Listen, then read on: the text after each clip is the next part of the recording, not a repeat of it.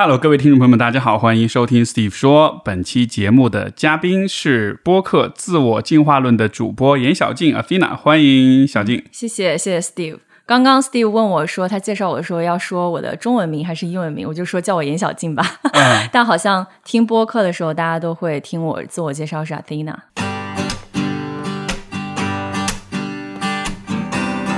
欢迎收听 Steve 说，和我一起拓展意识边界。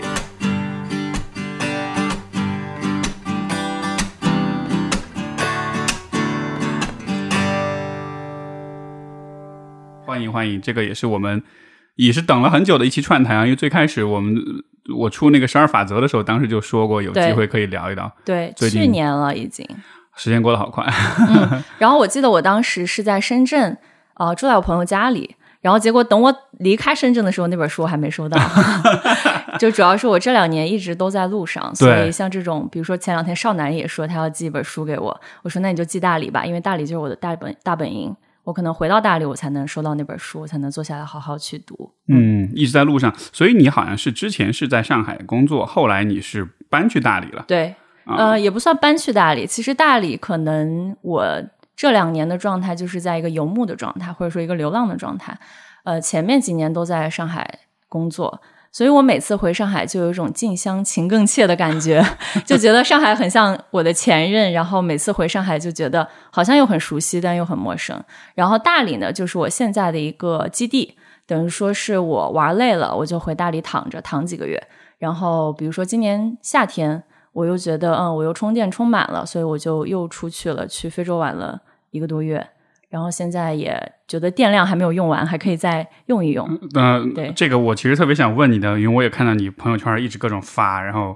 嗯，肯尼亚、坦桑尼亚，对，还还去了哪里？就这两个国家，就这两个国家。OK，对我本来当时还想去埃及，结果到了之后，我就在想，去埃及可能太热了吧，算了，我就只是在东非的肯尼亚和坦桑。因为这两个国家是东非最主要的两个旅行的地方，然后玩下来觉得已经有很多很多东西可以玩了，对吧？嗯啊，因为你你在节目里也讲过，你是一个这个高敏感人群，然后我其实就非常期待听一听，作为一个高敏感人群去到这样一个很异国情调的地方，是就高敏感，我们后头可以聊，但是就是我我真的就还蛮好奇的，因为我之前我也在考虑，嗯，去非洲那边玩，所以就呃，你你感觉怎么样？我反而觉得我去到非洲，我特别放松和通畅。嗯，回家了吗？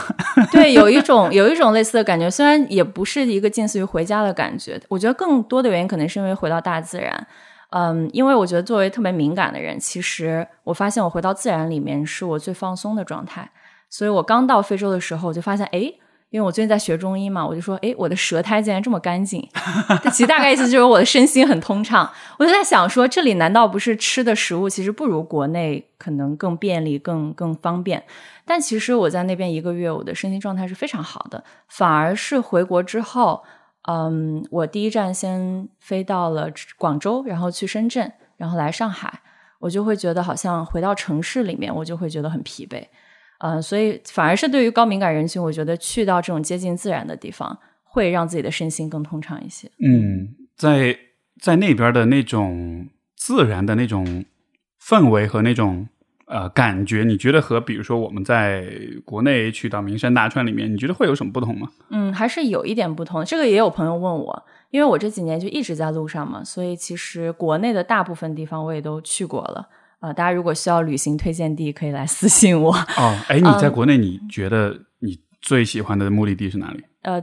这个分，如果你想待 着，那我就觉得云南最好。如果你想去一些，比如说你觉得这个地方很特别，是你去别的地方可能都没有过的感觉，我可能还是觉得去西藏的阿里地区尤其是去冈仁波齐转山，那个体验是非常非常特别的。嗯，这个我们待会儿可以去聊。然后我们刚刚聊到说国内外的这个差别，我觉得是很不一样的。嗯，我觉得国内虽然你可能也可以去名山大川这些很自然的地方，但是就我的感觉来说，它底层的那个频率和能量是差不多的。哪怕你可能去到一些很自然的地方，但是其实你人还在这个空间里面。尤其是现在我们每天可能都抱着手机。啊，你可能手机上还是会有很多信息。所以你把自己放在这样一个环境，哪怕你置身山水中，如果你没有那个特别的觉知或者意识的话，你可能并没有真的在那个当下看这些名山大川，你可能还是在看手机，对吧？就是走到哪儿都有五 G 信号，对吧？对。然后我觉得在非洲，就是因为比如说你 Safari 的途中，像我最后一站去坦桑尼亚的 Ruaha，它就是没有信号的，除了在房间里面它可能有信号，然后白天我们出去看动物的时候就完全没有信号。然后你就没有手机可以玩啊？那你干嘛呢？你肯定就是看山、看看水，然后看动物。所以其实，呃，我觉得国外它可能就像一个自动一个屏蔽的一个场域，你把自己放在那里，然后你可以让自己从过去的你旧有的环境里面脱离出来，就像我们刚说换位置一样。对，你换一个位置，可能你的心态就会特别的不一样。我觉得这个还是一个挺挺大的区别的。嗯，我会很我会很好奇，也是因为之前我刚刚去了伊朗，然后其实那个感觉跟你说那个很像，他那边网络也特别不好，都是三 G 网络，对，基本上等于没有。是，然后但是就是你去到那个地方，有一种很明显的换位感，然后你会拿你在这里的状态和感觉和国内做对比，然后你其实这种对比会让你发现很多的东西，嗯，对吧？比如说就是你你在玩手机和你每天都不看手机的时候，你的心境，你这一天过得怎么样，你的心情啊、体验啊，就让你发现哦，原来。没有手机的时候，我是这样的，就对，会发现自己的一些新的部分。是的，比如说我在国内，我很少坐滴滴的时候跟司机聊天儿，就你一般就是沉默，然后大家都特别沉默。而且滴滴上有一个选项是，就是啊，上车不要说话，对对对，就是就是那种默认的是说大家都好像很疲惫，你就想安安静静待一会儿。然后我记得我在呃肯尼亚当时就打 Uber 嘛，啊，在内罗毕打 Uber 的时候，我那我刚到一两天。然后当时我上那个 Uber，那个 Uber 司机可能那个时候我已经坐了十五分钟了。Uber 司机说 “so silent”，然后我就笑了。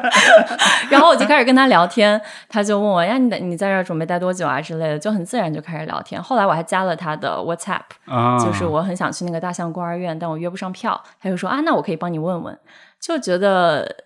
好像在那个氛围里面会更自然。然后后来我去 Safari 的时候，因为我是一个人旅行嘛。所以我就基本上就我和司机两个人，我就会跟他们聊天，然后就觉得很有意思。你你的那个原来封闭的那个感觉，可能就会打开一些，习惯就给改变了，被改变了，是的。哎，那边的人，你你的印象怎么样？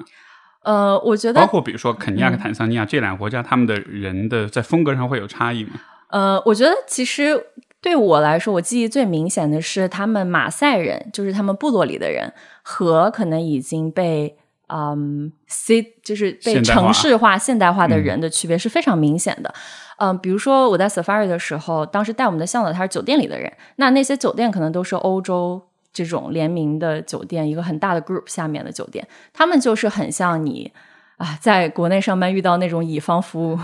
公司里的人和酒店里的人，礼貌的微笑，超级礼貌，啊，非常的礼貌，然后很尽心尽职，呃，他们也很可爱。但是中间有一次，就是我在呃参与那个 Walking Safari，就是 Safari 有很多种形式，一种是你坐在车上你看动物，那其实那种很安全，因为狮子哪怕看到你，它是没有那个分别心，能分别说你。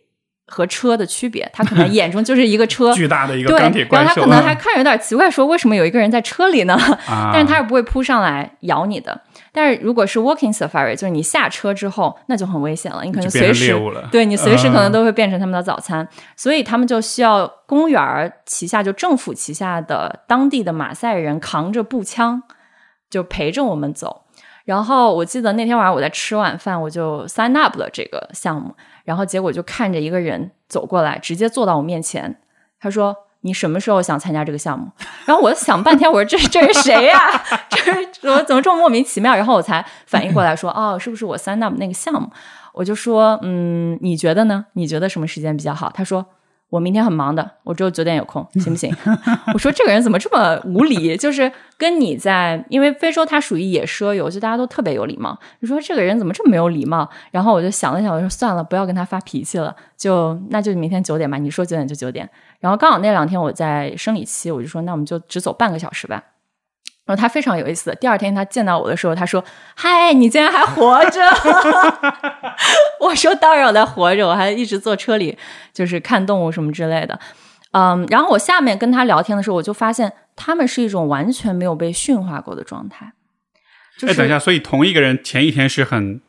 冷的，第二天是嗨，是这样的。，对对，这是怎么回事呢？因为这就是自然，就他们其实就跟在那个公园里看到狮子的状态差不多，就是他可能精疲力竭的时候，他就是没什么劲，他就懒得理你，他不会因为你是顾客，你是客人，他就对你特别热情。明白了。但是当他第二天他可能心情很好，他就对你超级热情，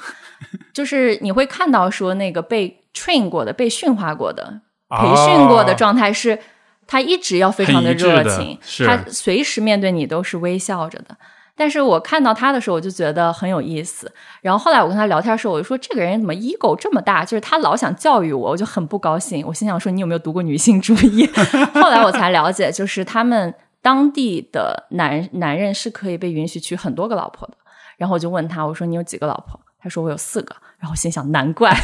有四个老婆，所以就看到一个女性就很想要去驯化她。但是我当时就觉得说这个人很有意思，嗯，他身上没有一些被现代化，甚至是呃我们现在会看到城市里面你跟人交往的那种痕迹，他是非常自然的。他对你热情的时候，他是真心的对你热情；然后他对你冷淡的时候，他就是不想搭理你。嗯，这个很有意思。就好像是一个你你能随时能读懂它，嗯你或者说你都不需要读，你都不需要读是一个敞开的一本书那种感觉。，对对，他们就很自在，很自然。嗯。那那这样的在这样接触过程中，你自己的反应呢？你自己的感觉是什么样的？我觉得我一开始就是脑子里也充满评判，我就想说这个男怎么 ego 这么大，或者他啊怎么为什么对我这么冷漠？我会用我知道的一些东西去套他。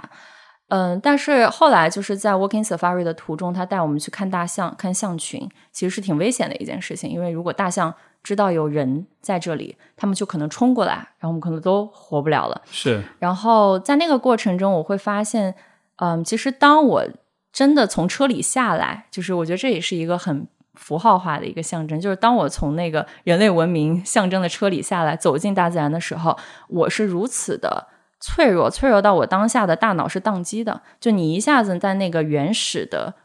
自然里生存的恐惧就会被调动起来。然后你唯一能做的就是相信你前面这个人，他让你停你就停，他让你去哪里你就去哪里。然后反而就是脑子里的这些概念全部都拿掉的时候，你就会觉得跟这个人之间的相处就变得很自然。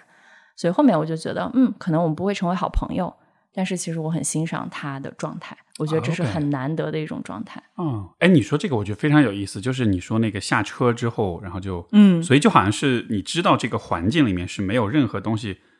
可以保护你没有所以会是有一个非常原始的那种恐惧感。对，这个感觉可能在城市里面的人类是应该是体会不到的，因为城市有太多安全网了。但我反而觉得我那次 working Safari 回来之后，我觉得跟我加完班之后的状态特别像，就是好累啊，特别累，你就觉得好像你的交感神经被过度调用了，然后回酒店就是中午非常非常累。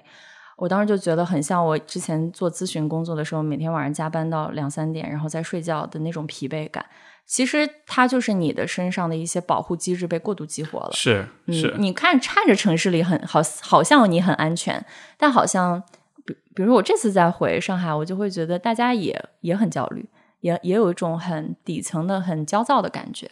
嗯，我比较敏感，我能感受到这个，尤其是你从一个很自然的环境回到城市里面，其实反而就是大家是很焦虑的，只不过可能大家感觉不到。嗯，或者说这种焦虑它是存在，但是我们不会把这个焦虑太多的和比如说自己的人身安全啊、安危啊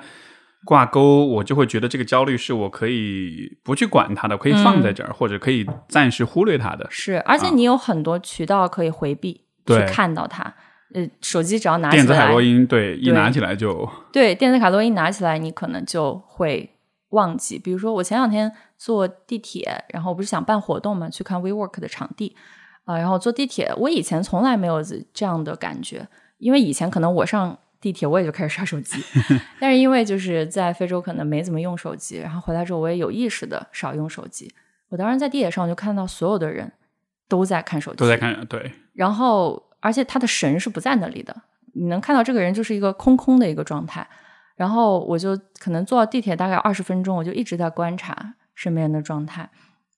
然后特别有意思，有一个大姐，那个大姐可能四十多岁，看上去呃，就是穿着也比较随便。她是唯一一个没有拿手机的。然后当时我在观察这些人的时候，我就跟大姐眼神碰上了，大姐就对我笑了一下，我觉得那个瞬间还是蛮有蛮有趣的，嗯，很有意思。所以，所以这好像是。因为我在想，你在地地里刷手机，然后若无其事的这个样子，如果换到比如说你在大草原上的时候，你在做一个全神贯注的做一个让你分神的事儿的话，那可能不太是一个很聪明的选择。对，而且很浪费钱啊，因为非洲旅行很贵。是是是，所所以所以这个我觉得是非常有意思的一个点，就是好像我们对于我们的那些不管是焦虑还是恐惧还是担忧这些情绪，就一方面你有没有感觉到它，你的身体有没有反应是是一个维度的，另一个维度其实是你你决定怎么去。回应或者去处理这个情绪，而城市生活是比较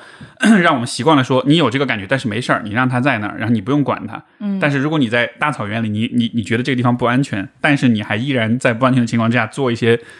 分神的事儿的话，你可能就死了。就对对，所以就好像是你在，比如说你在大草原在走，你你你在这个步徒步的时候，那个时候你是不能分心的，你是得非常专注、全神贯注的去注意到你的恐惧，并且做出相应的反应的。是的，是的。我其实这次发现，他们就是非洲，比如说我的这些向导们，他们的觉知能力比我们强非常非常多，他的感官是全方位的打开的。就比如说看一个动物。可能他距离那个动物很远很远，七八百米，他能看到一个呃猎豹的尾巴，他就会开车过去带我们找。然后甚至那个猎豹已经在我们面前了，他说：“看那里有一个猎豹，我都还没看见呢。”我说：“在哪儿，在哪儿？”然后他就要帮我找。嗯，然后包括我当时就骑马 safari 回来的时候，那个时候晚上天已经黑了，我就发现说，哎，我的向导他也不用百度地图，对吧？他就能找找回我的营地。我就问他，我说你是怎么记录的？是因为你开的太多了吗？他说不是，其实有很多点可以帮助你去锁定你要去的方向，比如说远处的那个营地的光，它可以帮助你判断一个方位；比如说风。风的方向也可以帮你判断，再比如说你抬头看星看星星，它也能帮你判断那个方位。然后我就说，这简直就是以自己为一个载体，你就你只要把你的这个觉知调动起来，你其实就是可以在这个环境下生存。但我就发现，比如说我，我这个能力已经退化太多了，你把我放在那儿，我可能根本就找不到回去的路。所以我觉得很多时候最大的问题是大家的身心分离太严重，你可能完全感受不到。你有这些情绪，而且你你都感受不到，你也更别提说你去啊辨识或者标记它，也没法再提说你怎么去应对它。所以这个感知就是第一步，你感知到，比如说周围有危险，或者你感知到可能有动物在你的附近，你才有可能去应对它。但我就可能回忆说，在我之前在城市里生活的时候，状态其实是非常身心分离的，它是更多用我的意志力在调动我。往前走，比如说我现在有个工作上的目标，那我就要想尽办法把我自己做成工具，然后去实现这个目标。那在这个过程中，可能你的身体已经很疲倦了，或者说你的压力已经很大了，但是好像你没有办法，你只能说，那我再推一推自己，然后等那个目标实现，好像又是无尽的空虚，然后你就觉得哦，需要下一个目标。嗯嗯，哎，你说这个，我觉得好，这是真的好重要、好有意思的一个点，因为我们在。我们的那种偏见里面会觉得非洲是打引号的更为落后的地方，是的。但是，但是这样一说来，反而你会意识到，在那边的人，他们在某种程度上反而比我们更打引号的先进，是因为我们就是我们已经把很多很多的功能全部外包给了，比如手机，对，或者其他的技术的手段。但对他们来说，就是导航也好，这个图像识别也好，空间想象能力也好，就他都完全是用自己的用调动自己来完成的。对他们是一个进化版的 AI，我们是一个退化版的 AI。就是对，就是所以就很有趣。就是城市生活，它在某种意义上，它反而是有点鼓励你退化，嗯，和依赖和关闭一些通道的。对，就像前面讲的，比如说你的这些 情绪，你其实需要跟大家分离，这样子你才能坚持把活儿干下去，或者是。你才能保持一种礼貌的微笑，而不是说，对吧？像他们那样，就是很多东西是拿在面上，是很直白的。对，嗯，是的，是的，这种感觉我在那里特别的明显，因为当时去了解，也了解了非洲的历史，他们是有被殖民过，然后有黑奴贩卖的这个历史的，等于说就是当时的大航海时代，直接把他们的文明拦腰折断了。虽然他们之前的文明也没有特别发达，它就是一个奴隶制社会，一个部落的文明。嗯，然后我到那里，我才意识到，我之前在读《走出非洲》这本书的时候，嗯，就 Karen 他当时也是在内罗毕建农场，他就很想要去 educate，就教育当地的小孩儿，就开学校。那这个事情其实按照我们现在觉得就是大好事儿呀，对吧？你在帮助他们进步，你在提升当地的教育水平。但我记得我第一次读这本书的时候，中间有一个段落，当时就让我觉得还蛮震惊的。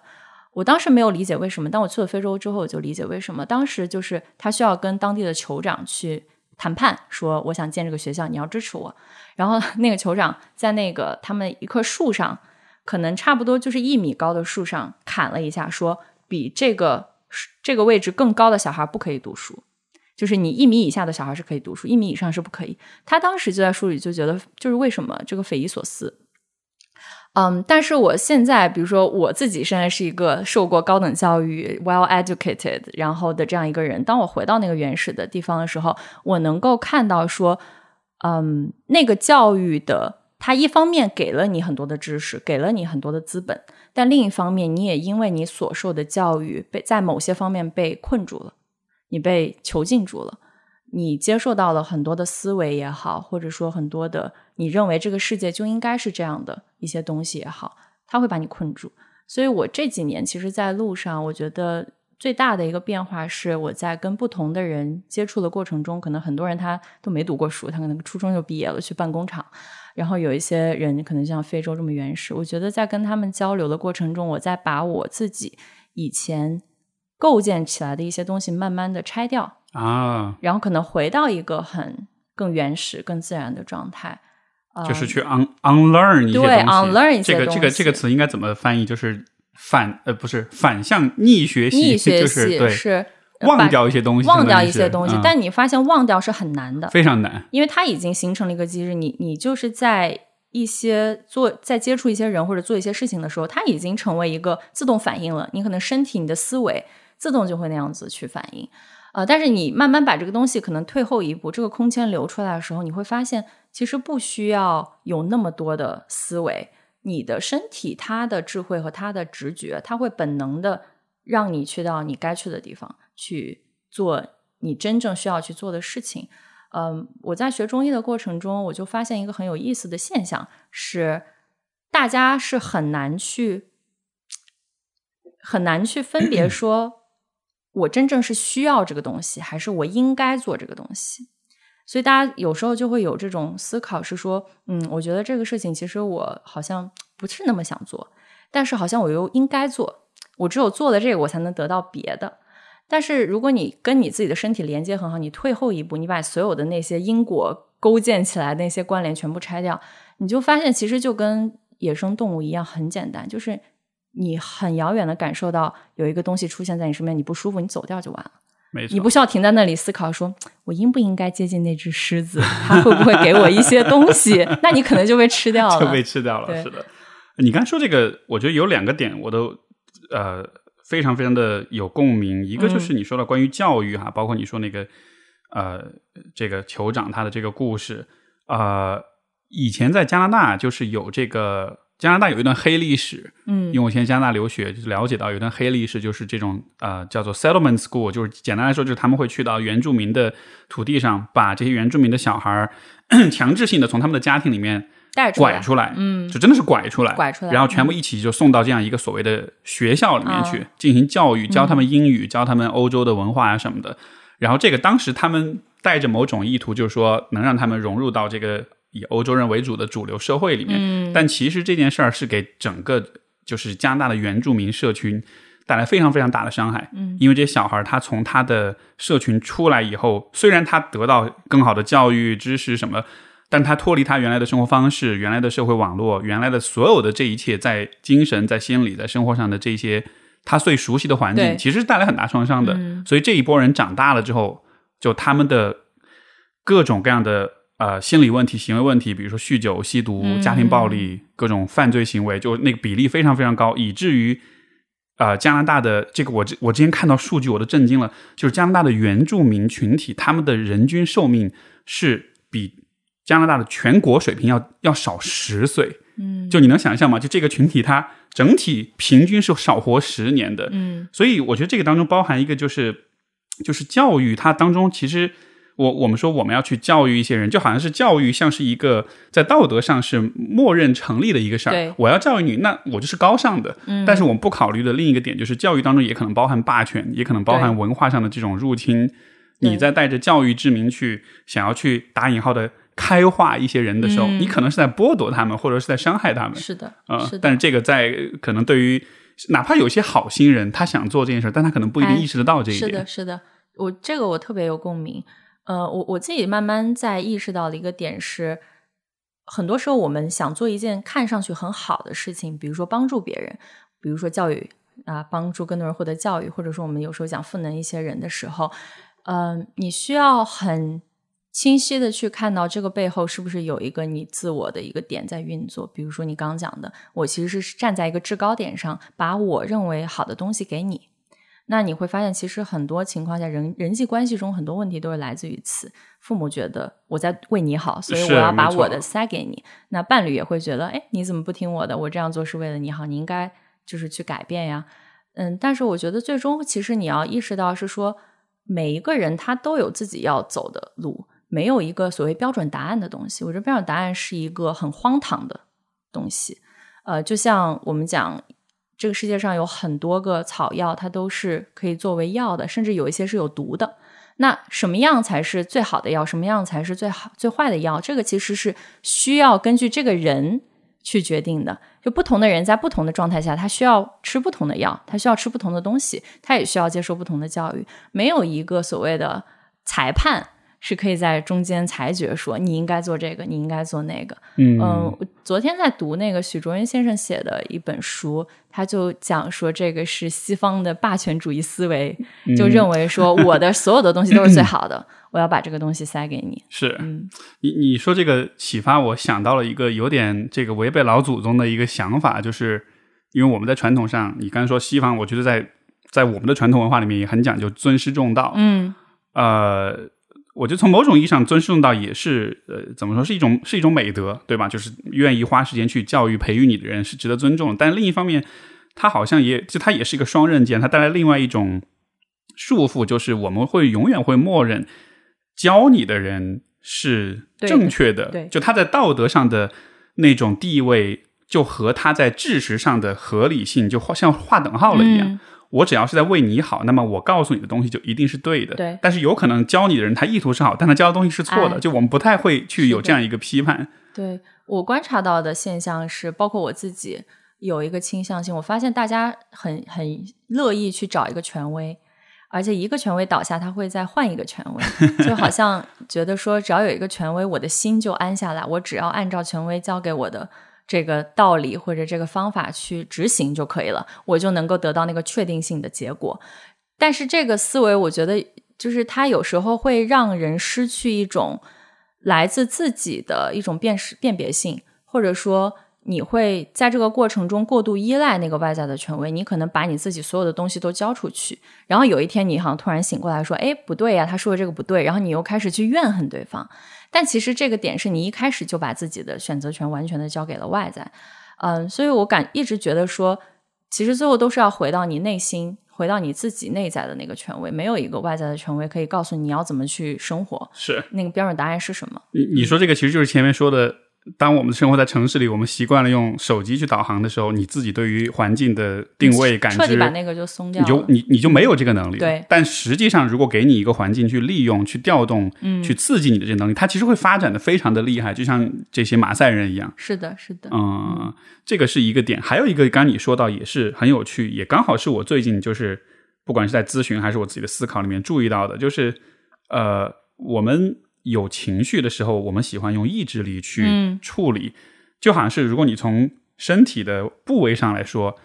比如说假设啊，比如说心是情绪的产生的地方，嗯。然后我们习惯是往上走，走到头脑上去。对对，但是实际上，很多时候情绪应该往下走，应该到你的身体里去。嗯。呃，一个最在我们的行业里面最常见的例子就是，当你遇到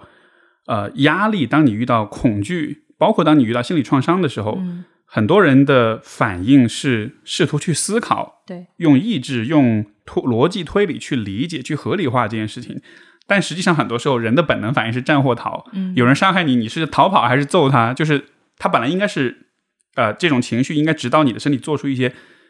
嗯，这种物理上的反应。对，然后，但是就是、呃很多人僵在那里，对很多人问题就是他僵在那里不能动。嗯呃，当然这当中又包含一个权利的问题，有很多时候我们是，比如说是小孩子，嗯或者说是下属，是学生，面对老师的时候，所以你确实什么都做不了，你也没有地方可以逃，对吧？比如说你在家里面，你逃离你的父母，你也活不了，嗯所以我们只能僵在那儿去接受这一切。但是这种僵在那儿接受这一切的结果，就是你可以理解，就是这一股情绪，这一股能量，它就被卡在那儿。对，它卡在那里的话，它就会形成长期的这种困扰。嗯，然后形成这种困扰之后，我们怎么办呢？就想办法用脑子去化解它。。但是那个东西还在，它还还在你的身体里，嗯，是的，而且以及脑子其实处理不了，处理不了，完全处理不了。它是完全两套系统，是的，嗯是的。所以最后的结果就是，比如说有一些成长的创伤会一直存在于你的身体当中，嗯然后你会一直因为这个事儿不断的试图用脑子去处理，然后最后得出很多各种各样的结论，比如说我不好，对，呃，我对吧？就是这种自我贬低、自我否定，或者说，比如说男人都不好，或者说父母都不好。要么怪，自己，要么怪别人，是的。嗯。但是所有这些偏执的结论，其实它都并不真的呃能够帮你去化解那个情绪，嗯。它只是一种处理不了出来的一个副产品或者一个一个一个一个负面的结果而已。是。我以前就很像你说的这种，就脑子特别好使，呃也跟我的工作性质有关，就所有的能量都往上走。呃，你你之前是做什么？我做管理咨询的，做咨询的，所以然后每天就是在这里在脑子上面转嘛，所以我以前是以一直觉得我是一个很理性的人，或者说我是不怎么发脾气的，包括在关系里面，很多时候遇到冲突，我也是不发脾气，我是讲道理的。嗯，后来就是发现说这套其实行不通，呃，尤其是当你的情绪中心打开了之后，你会发现你的脑子没有办法去处理很多情身体上的一些痛楚或者感受，比如说你真的为一个人心痛的时候，他就是物理上心痛，对，这个时候你脑子再怎么教自己，他是没有把办法把那个真实的痛感去化解掉的。然后到可能这几年我在尝试练习的时候的是的方式就是原始一点，我可能当下的那个直觉性的的习惯，可能还是用我的头脑去思考，说，哎呀，到底咋回事啊？我为什么不高兴？这个不高兴背后的原因是什么？呃，但是呢，我也会有意识的尝试把这个部分放一放。就是我有情绪，我就先去表达，我就先嗯发出来，就像那个马赛人一样。对，就直接发出来，就很直接。或者我想骂人，我就骂。其实没有一个所谓的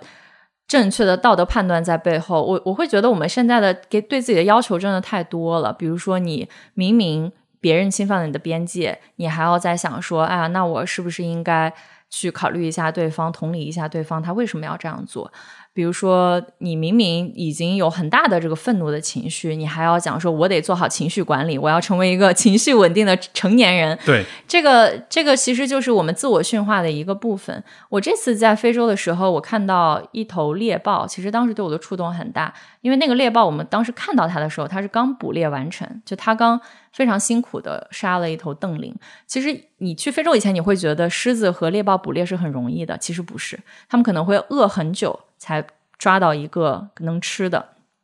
但他抓完之后，他有四个小孩要喂，所以他就回去找他的孩子了。然后当时就出现了一些投机倒把的分子，就是有两个黑背胡狼过来偷他的吃的。然后这个时候猎豹带着孩子回来了，他看到那个黑背胡狼在偷他的饭的时候，直接就冲过去，他跑起来是非常快的，然后差点把那两只就杀死了，但是没有真的杀死，他们就跑掉了。我当时看到那个就是很被触动，就是这很正常啊，你的食物被偷了，你的边界被触碰了，你就是。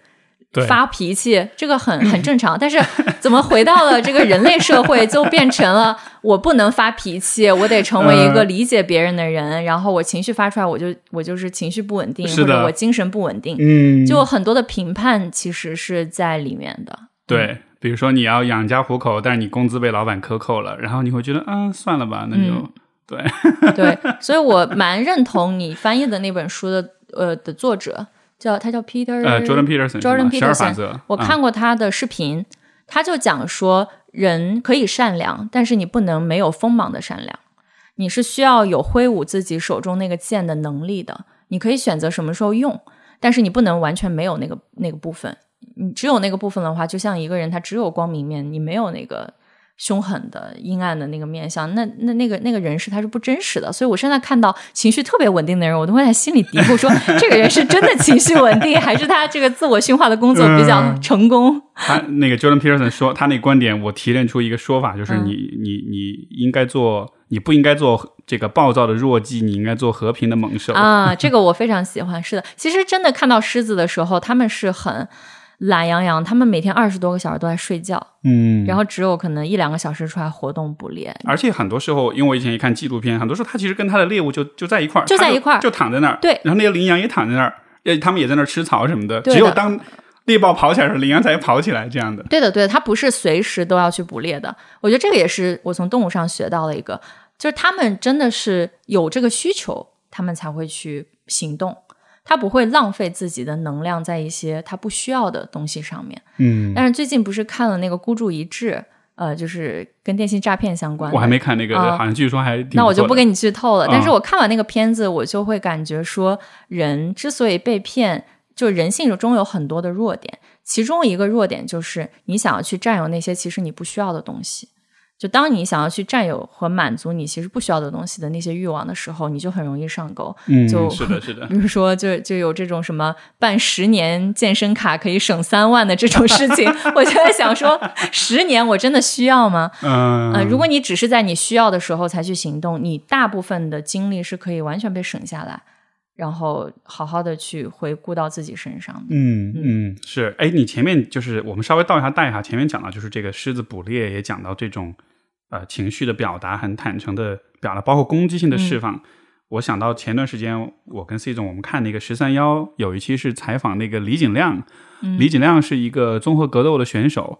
然后啊，那一期节目，因为你知道十三幺一般都是话会很多，对，会会有很多很多的交流对话。那一期其实是他所有节目里面对话最少的一期，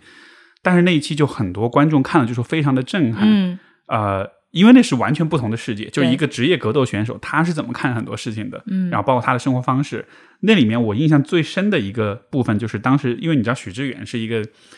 知识分子，然后那种文弱书生。徐老师会不会听你的节目？他应该不会，但他听的话，我也依然会这么说。但他确实是他自己很讨厌暴力，包括他去看那个那个格斗比赛，他就看到最后他会看哭，他会觉得啊，我受不了这个，这个太残忍了。然后就真的就就离开了，就就就看就就劝退了那种的，就是你能可以看到一个打引号现代文明人在看到这种很血腥的、很残酷的对抗的时候，他的那种反应是很不适的。嗯，但是很有趣的就是中间有一段李景亮帮他拿把，他就开始打拳击，开始练，他练练他就练练进去了啊。他后来就说：“他说，哎，这个好有意思，我好想我我打算以后继续练下去。”嗯，所以我当时在看那个时候，我就会觉得说。就是现代人其实是没有机会去合理的表达自己的，对，比如说攻击性或者某一些这种像你刚才说的，你们来抢我的食物，我会把你们赶走这样的情绪，我们很少有渠道去表达，以至于像许志远这样的人，就我觉得他其实是在打的时候，他才能感觉到，哦，这个不是暴力，而是我在把我这一个部分表达出来。而且这个表达是一个很安全的表达，因为并没有真的有任何人在这个过程中受伤。嗯，但是想想看，其实人们在生活中很少有机会表达这个，对，因为文明社会里面大家讲究都是要和谐，不要冲突，不要撕破脸，对吧？哪怕老板扣了你工资，他等同于是抢了你碗里的饭，但是你也得笑脸笑脸相迎，然后你也得跟他好好说话，就是用头脑、用意志去把你的这个攻击性给压下去。但是。如果我们都是从非洲走出来的，我们都是从大草原上进化而来的话，哇，那这个部分百分之百是存在的，且应该是非常强大的。但是我在想的就是，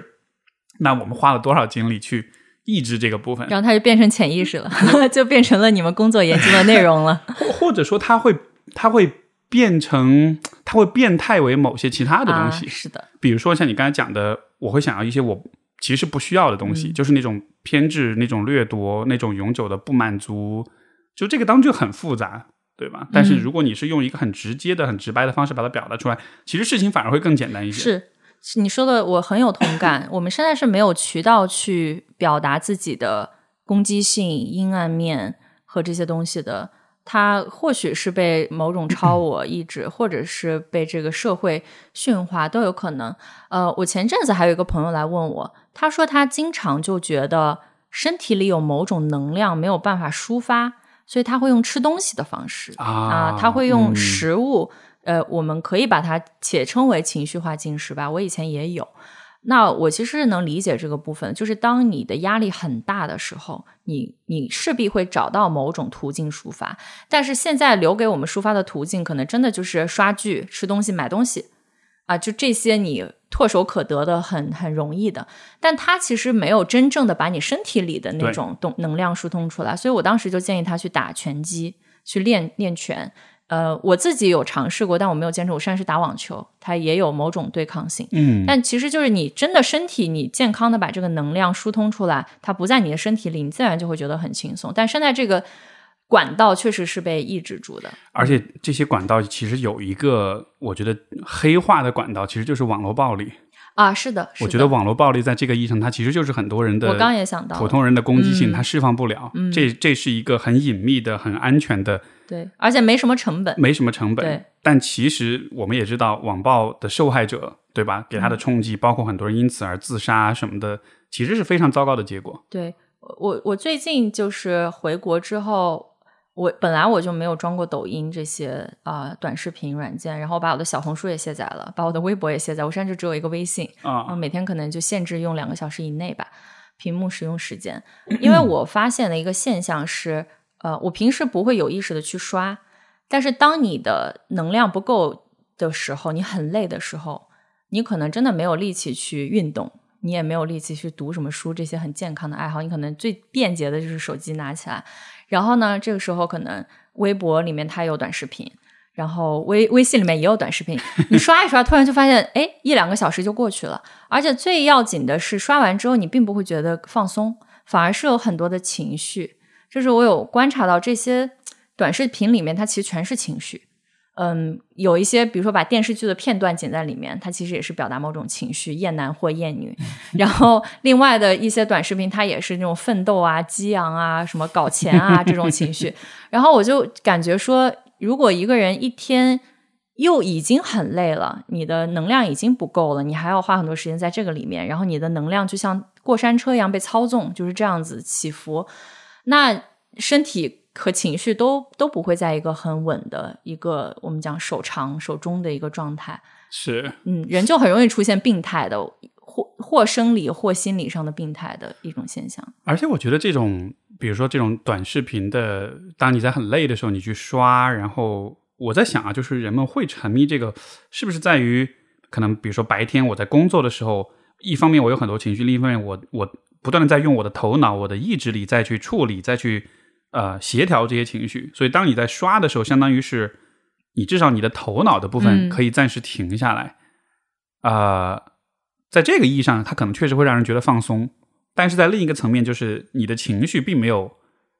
被处理，反而是你接受了更多的情绪。这些更多的情绪，当你的头脑缓过神来的时候，会意识到说：“哦，我刚才这这一段时间里面，好像我情绪并没有变得更舒缓，它反而注入了更多的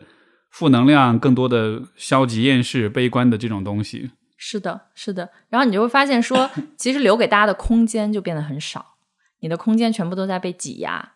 就是那种走神的空间，啊那种呆着。放空的空间。没错，没错。我这次去伊朗玩的时候，我也注意到，因为可能也是那边网络比较差哈，就是呃，像我们在那个伊斯法罕，然后它是一个相对历史比较悠久的城市，然后有很多的公共空间、河边啊，很多广场啊，然后很多绿地。大家到了晚上，因为他们白天很热，基本上晚上八点钟才吃饭，吃完饭之后可能八九点、九十点。所有的家庭都会带一张毯子，带很多吃的，然后大家就坐在那个河边的草地上，就开始开始 camping，开始露营。就是说，这个风潮国内这几年起来了，他们可能是一直的传统啊。然后你会看，在那个过程中，除了有极少数的年轻人可能会玩玩手机，大多数人其实是完全不看手机的，要么是坐在那儿躺着抽水烟，要么就是跟家人聊天或者吃东西什么的。然后这种状态就是我们走了可能三四公里的路，看到很多很多的人，几乎都是这样的。哇，当时我看到我就觉得还蛮震撼的，因为你想可以想象，如果放国内的话，大家其实都是在拍照，对，确实 都是在出片儿，然后都是在摆造型什么的，但他们就是真的是在那个那个状态里面的，在在享受的，在在放空的，但是那种状态当中，我觉得那个才是真正让人感到放松的过程。是的，是的，你然后我就会在想说，就这种进步，呃，也是读许卓仁先生那本书，他就说我们这二十年发展。特别快，是非常非常飞速的一种发展，但它这个背后其实是有很多隐形的代价的。我我想，这种空间被挤压的感觉，它不仅仅是作为一个个体，你会感觉到你的不管是生活的空间、你个人自由的时间，还是你的注意力。其实注意力是一个很稀缺的、宝贵的资源，但好像我们的注意力也一直在被抢夺。这样的空间，还是说整个社会性的资源，它都是有被过度的消耗的。呃，在这个过度消耗的基石上，才有了现在经济发展很快的这样一个结果。嗯，我自己的感觉是，可能在我十几岁，就是从进入高考的那个轨道，因为我我是本科在国内读的，从我上高中开始到我毕业之后工作，我觉得我一直就是在狂奔，就是没有停下来过。嗯，包括什么寒暑假你都要去。呃，上补习班啊，然后你需要去做作业，上很多课外辅导班，没有那个自由的玩耍的空间。就是真的到这一两年，我才有意识的，就是让自己停下来，就是按一个暂停键，我可以什么都不做，我就是很好的跟我自己相处，然后去我自己想去的地方。当这个空间我重新有意识的留出来给自己之后，哎，我突然发现，就说我终于知道该怎么生活了。我知道在那个生活空闲的时间，我真的喜欢做什么了。比如说，我觉得创作对我来说，它不是一个工作，它就是一个我闲着没事儿的时候，我有了这个灵感，我就啊特别兴奋，我就想要 把它付诸实践。所以播客也是，就闲下来之后，可能才有时间做出来的。如果一直在那个狂奔的状态的话，你你可能自己也不知道为什么，但是你就觉得好像有一个鞭子在背后抽你，你就一直要往前跑，一直要往前跑。那你一直都在那个警惕的。生存模式里面，人就很容易被耗干。你刚才说这个，恰恰也是 我想到，就是关于创作的问题。如果我是在一个很忙碌的状态下，或者我说我今天一定要憋出一个什么东西来，那百分之百是出不来。但就是很多时候那种灵感、那种想法，就是在你放空的时候，对，在你发呆的时候，包比如说有的时候我洗澡的时候，我就站在那儿，热水就冲在脖子后面，然后就嗯，就站那儿发呆，两个手这么抱着，然后就这么站着。有时候站个五分钟、十分钟，你都不觉得，但是突然一下，你就会。发现哎，我脑子里现在好转的好快，我现在有好多想法，就平时没有的，它会一下子都冒出来，然后我就从中选出两三个我觉得可以写的东西，然后就会把它记下来。就好像像你说的，你得先把你自己清空，然后呃，这个根据那个有一个有一个哥们儿叫 Rick Rubin，他是一个音乐制作人，嗯，但是他是属于就很传奇的一个家伙，因为他其实完全不懂音乐，他也不懂各种乐器啊什么，但他做了。帮很多很多的艺人做了很多很传奇的专辑，他的有一本书叫做就是 the the the creative act，就是创造的创造的行为吧，或者就是创造力。嗯，然后它里面就讲，就说就是灵感其实是这个宇宙给你的，对。然后，但是你把自己填满的时候，这些灵感是进不来，你得先把自己清空。你是一个通道，你是像是一个容器一样，你把自己倒空了，灵宇宙的灵感就能够。从你这儿传递给大家，所以说你得先清空自己，有这个空间才行。但是这个空间，我觉得就像你说的，它对于现代人来说非常非常的奢侈，因为我们在理性上，我们有很多我们知道今天不做，明天就会倒霉，或者明天就会过不好的事儿，以及有很多我们今天如果不做，我们明天就会没有人关注、没有人爱、没有人重视的事儿，就是有太多这种。我当下其实不想做，但是我总想着明天，所以我必须得做的事儿。对你刚讲那个创作，我非常认同。我不是最近在写那个小册，在小报童上面，就是讲啊创造力的，我理解的道法术。就我发现创造这个事儿，就是我从小到大我都特别感兴趣。小时候是学艺术。然后现在可能更多是内容上的创作，但我就发现，其实就像你说的，这个灵感它不是你创造出来的，它不是你使劲搁那想想出来的。对，就至少在感觉上来说，对，它不像是一个来自能你自己的东西，因为嗯你那个其实就是打工人心态，说我今天我必须要做出一个节目，或者我必须要写一个什么东西，那个是你的 ego 在创造一个目标，就是你小我的计划，就说我要把这个完成，因为我做的这个，可能我才能实现后面的种种我所期待的结果，不管是金钱上的回报，还是一份工作，还是别人对我的认可。对但真正的那个创造，它其实没有目的性的，它就是一个活动本身。然后从我自己的体验上来说，呃，可能每个人他接受那个创造性的灵感的信号是不一样的。我每次做播客的时候，我都会有一个明确的灵感，它就像一个电流一样，在我身体里面，从我的可能下丹田一直推动我要去行动和表达。那如果我不跟随这个流去把这个我获得的灵感表达出来的时候，你就会觉得很难受。就是吃也 吃不好，睡也睡不好，你就好像必须要推动你去把这个做。然后等你做完了，你觉得哇，真的很开心。可能你也不会想着说 这个内容发出来有多少人看，有多少人听，但是那个过程你就会觉得很快乐，因为那个从零到一的过程，创造性的过程，其实是我们的天性的一部分。人本身就是有创造力的，呃。所以最近我自己在做自媒体的过程中，我我自己就会观察到，可能有时候，呃，做的一些内容没有像一开始让我自己觉得那么兴奋。然后当我觉察到这个信号的时候，就知道，嗯，不对了，就是我进入到错的程序里面，嗯我应该往后退一步，嗯，就是把这个空间留出来，直到我真的有那种特别兴奋的感觉的时候，我再去行动和表达。那这个创造的这个管道，它可能才是通的。对，是的，像你刚才说，如果是用 ego 创造的，我觉得也许这个时候你也能创造一些东西，但是这个时候的创造是没有办法高于你自己的，对就它它只能是现在你所知道的东西，嗯它没有办法是一个超越性的东西。嗯我我不知道你会不会经常有这种感觉，就是有的时候我看我以前有时候写的东西，我会觉得这真的是我写的吗？啊，有有有这种 感觉。就就这个写的好好，但这真的是我写的吗？我听我自己节目有时候这样说，我怎么能说的这么好？但是我现在完全没做到呀。对，就以前有的时候会觉得这个是不是太自恋了，但后来我就会发现，其实不是，而是因为那个时候，当这一切都对了，当那个灵感被从通过你传递出来的时候，它就是一个超越你的东西，是的，它就是一个在普通的 ego 的状态下的你会觉得更厉害的一个东西。是的，是的。我当时写这个小册的时候，就是那天晚上，我就晚上兴奋到睡不着，我就起来，在我那个笔记本上把可能十几张的那个大章就全部写出来了。我觉得那个当下对我来说，我我就进入一个下载状态。就很多的创造者，如果你去看他们的一些分享，包括比如说蝴蝶夫人的创作者，他会说这个乐谱不是我写下来的，而是我做了一道听写题，啊，是上帝在我的耳边把这个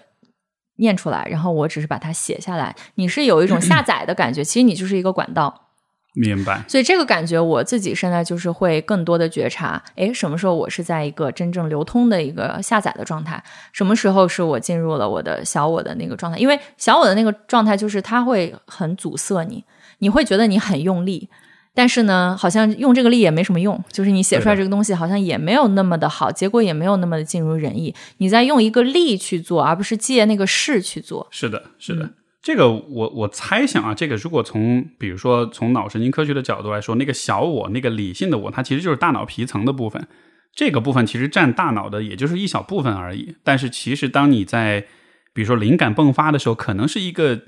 也许是一个全脑创作的状态，就是你除了你的皮层之外，有更原始的，比如说情绪的部分，包括更原始的生理的身体的部分在参与，所以它给到你的。输入或者说这种怎么说呢？这种信号的复杂性是比嗯单纯来自皮层的信号要、要复杂很多的。对我反而就觉得，嗯、当我情绪特别稳定的时候，其实没什么灵感，嗯反而是你受到了一些你生活中经历的一些事情，它会触发你内心的一些汹涌澎湃的感受。对然后当你深入到这个感受，你不是去分析说，哎呀，我怎么现在这么难受？你是深入到这个感受的时候，他的这股能量就会推动你通过音乐、通过文字、通过各种方式去创作。我前两天在深圳的时候就去逛书店，然后又呃买了一本史铁生的《我与地毯》，可能小时候读，但那个时候就没什么感觉，你就觉得哎，这只是老师要求读的。但我这次在读的时候，我真的读哭了。因为你能透过他的文字感受到他背后很复杂的一些情绪，嗯，他而且特别是有他那样的一个人生阅历、啊，对他的他对命运的不公，然后他对死亡的认知，他对人生的很多想法和思考，那个东西它是非常复杂多面、沉甸甸的。他你就感觉他会透过那个纸背，就像你看一个很美的书法作品，它是透过这个形式，你能感受到它背后生命的力量的。呃，然后但有一些人的文字，他可能写的很漂亮，这个这个字写的很好，或者这个文章很漂亮，可是你感受不到那个情感的部分，是它不会触动你的心。这个也是刚才我在想，就是我们怎么知道，不管是自己还是别人的创作是好的，对吧？这个甄别判断的方式其实非常非常的感性，就是你读了一个好的东西，你听了一期节目，你看了一个电影，或者你听到一个想法，然后你会觉得哇哦，然后就头皮就发麻了，大脑颅内高潮，然后就有各种很丰富的情感迸发出来，然后你就知道它是好的。但是，呃，我觉得也有也有的时候，有一些人在创作的时候，他其实是用一个很理性的方式在创作，比如说公众号文体，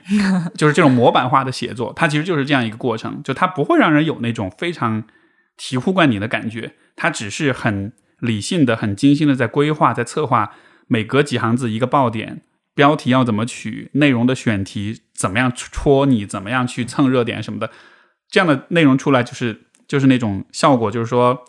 好像也挺有意思的，但是你读完之后，你不会觉得那是一个真的打动你的东西。嗯，因为它它的目的是我写的这个我能有多少的转化阅读量，它的那个目的是在这个创作之后的，他没有真正关注这个创作的点。我觉得好或坏，它没有一个客观的判断。其实我现在觉得，一个作品如果它能在那个当下打动我，可能对我来说它是非常珍贵的。它可能也没有一个说，啊，这个作品得了奖，它就是特别好的，或者说它是一个默默无闻的艺术家做出来，它就是一般般的。嗯，可能大家去看展览的时候，我我会我去看展览的时候，我我在寻找一个什么感觉？我在寻找，在这个作品中，我能找到一个细微的点，是能够触动我的心的。可能甚至这个点都是创作者他没有有意而为之的，他都不知道为什么他这一笔就画成这个样子。可是你能透过这个作品找到一些触动你的心的点，那这个就是透过这个创作，你的生命跟他的生命中间找到了某种共鸣和连接，这个感觉是非常奇妙。我我相信这也是为什么大家会一次又一次的在艺术、在人文、在文学中去寻找一些，比如说读奥克白，对吧？那读你读读他的时候，你就会透过他写写的这个故事，你就会感受到说，哦，其实我不是孤独的，有这么一个可能甚至是虚拟的人物，他的人生经历可能跟我曾经的某种感受是共鸣的，那这就够了。是的，你说到这个这幅画，对我一直在盯着他。嗯，对。这就是在大理买的哦，在大理买的。大理的那个，我咋在大理没碰到这么好的艺术作品？在茶马古道有一家很破的小店，然后它里面是做那个蜡染跟扎染的。然后这个画跟跟听众描述一下，其实就是一个蓝色的一个横横着的一幅金鱼的画。然后这个金鱼是一个有一个朝上跃升的一个状态。我当时看到这幅画，一下就像你刚才说的，一下就被戳到了，是因为它的这个效果那种。斑点像在闪耀一样，所以我看到的时候，我脑子里的想法，这是一条金鱼在星空里面在游。你看，我看就没觉得它是一个星鱼在星空里游，我只是觉得它很美。对对对，所以它被你带回来。对，但就是刚你说的那个，就是就是有些东西会戳到你，然后你会有一个特定的，那可能创作者都没有的一个想象，然后你一下就会跟这个作品之间有一个。有一个连接是，我觉得也不仅仅是艺术创作，就是其实你在跟人交往的过程中，包括我们去看动物，你也能从他身上找到一些你当下能够感受到有连接的一个点。就只要有那个点，你会感觉到你跟他之间有一种某种连接，你们不是一个割裂的一个孤岛。是，嗯，就万事万物之间都有着这种很奇妙的一些连接。我你会不会觉得，呃，这个当然是一个很初很初步的一个想法，但就是。通过创作所体会到的这种灵感、这种美、这种连接，嗯，首先它从历史上一直是延续在人类的社会当中的，对吧？就不管在哪一个时代，哪怕是在最糟糕的时代，哪怕是在世界有可能在毁灭边缘的时候，人们都还是在不断的创作。呃，就包括比如说这次我去伊朗，也看到，就是比如说在波斯帝国这么长时间的历史当中，虽然有王朝的更替，很非常血腥跟残忍的这种。各种争夺，各种呃冲突，但就是那个美的部分，哎，对，那一个部分是一直都在存在，且一直都在积累，一直都在不断的往前推进的。嗯，所以这次去我看到，我就觉得非常受震撼。嗯，就是你看到它的所有的这些美，虽然那是比如说权势王权，它对吧？它它的美的建立是基于对多少人的这种剥削，但是你依然不能否定，那个美依然是一种积累，是所有的人类的共同努力，慢慢的在把美推向一个越来越嗯，就是在往前推的那种感觉。所以，嗯，我的一个想法就是，也许这个是我们可以用来怎么说呢？去去对抗或者说去消解，比如说时代的无力感，比如说不确定性。对未来的迷茫、绝望等等，我觉得一个很重要的支柱就是，尽管我们每一个时代的人都面临着这样的问题，但我们还是在积累一些东西的。而那个积累，可能就是这种通过创造性，呃，产生出来的一些超越生活、超越个人的一些美也好，一些艺术性的东西也好。嗯，你讲的过程中，我想到两个，一个是你刚讲的那个，我有画面感，我想到我在西班牙旅行的时候，在。啊，那个地方叫什么我都忘了，西班牙南部，然后很有名的叫红堡，嗯，它也是伊斯兰教的建筑，而且我去之前我专门读了那段历史，所以当我看到那个建筑的时候，我那一整个下午就坐在那里看一根柱子啊，我当时就脑子里完全就是那些历史的回想，因为那里发生过非常多血腥杀戮、王朝变更的故事在那里。但那即使是发生过这样血腥暴烈的事情，在我看到那个建筑的时候，我依然觉得它是非常美的，它是震慑我的心的。是的，而且我的脑子里会不断的去回忆说，可能这个柱子上是不是也沾沾过曾经的那些血？当然，这个是呃人类的一些悲剧。可是悲剧在文学或者在艺术的领域，它有时候也能够带给人内心的触动。嗯，我觉得这个是你刚讲的时候我能想到的一个我在旅行过程中一个有共鸣的点。然后你刚讲创作，它是不是可以成为一个嗯我们的支柱或者一个武器？我一直认为创作它其实是在帮助我们回到那个原点，它也不是我要运通过运用创作去得到一个什么，或者是对抗一个什么，而是。人的天性中就有创造这一部分，比如说我们这个房间里没有一个不是被我们亲用双手创造出来的，哪怕现在已经被机器化了，但设计的这个部分可能也还是人在做的。所以创造从零到一去用我们的亲双手去做出来一个东西，这本身就是我们作为一个生命可能最本质的需要或者渴求的一个部分。嗯，然后我们可能现在已经做了太多的事情，是跟你的生命本身没有太大关系了。你在求一些身外的一些东西，但嗯，创作我一直内心就觉得它是一个很纯粹的事情，它就是我在做这个事情过程中，我能感受到我的一些生生命能量，不管是涌动也好，跟别人产生共鸣也好，包括我们做播客，也是通过这种创作形式跟听众产生某些连接。大家听了之后觉得，嗯，你的一些观点，我觉得对我有启发，或者你的一些人生经历对我有一些呃共鸣。这这就这就够了。是的，是的，我觉得就因为创作当中是没有模板、没有公式的。对。但是其实我们的生活中有很多很多的东西都是公式化的。嗯。你做 A 就会得到 B，你工作就会赚到钱，你你拍老板马屁你就会升职，对吧？但是就是这种模式化、公式化的东西，它其实是把人还是非常限制的，非常非常的限制。对。但是创造就好像是 OK，现在我们来玩一个没有标准答案，也没有。公式的一个游戏，在这个游戏里面，你需要调动你所有的情感、所有的感知、所有的想象力。嗯，呃，可能这也是，比如说现代人在对吧？我们如何回到那个马赛人的那种状态里面，可能就是这样的，就是你在创造中，你才能从你这种现代社会的这种日常的这种高度机械化、理性化、模式化的这个生活里暂时跳出来。而且那个状态下，你是主体，你不是客体，你没有在。把自己当做一个我们讲君子不器，你没有把自己当做一个工具去使用，去实现一个外在的目的，你本身就是目的。这个创造物它是你的延伸，不管你做什么，是做一个画还是写一个文章，这个播客也是你你的延伸。换一个人，他绝对做不出来同样的节目。那这个本身就是给人一种主体性的那种确认感。呃，你你明确的知道我存在在这里，然后从我的存在，我可以延伸出来这些东西。你刚才说这个，突然让我想到一个想法，就是当一个人没有办法创造的时候，就当一个就是我们都习惯了做工具人，对吗？但是当一个工具人没有机会去创造的时候，也许他就会创造问题。嗯，我刚想到的是，当一个人没有办法创造的时候，其实他的某一部分已经死了。嗯嗯嗯，是，就就还是说，人的很多需要是不能。被忽视的，因为它不会真的凭空消失，它其实会转变，甚至会产发生一个变态的过程、扭曲的过程这样的。所以是的，呃，也刚才你也说到播客，我也其实想问问你啊，就是。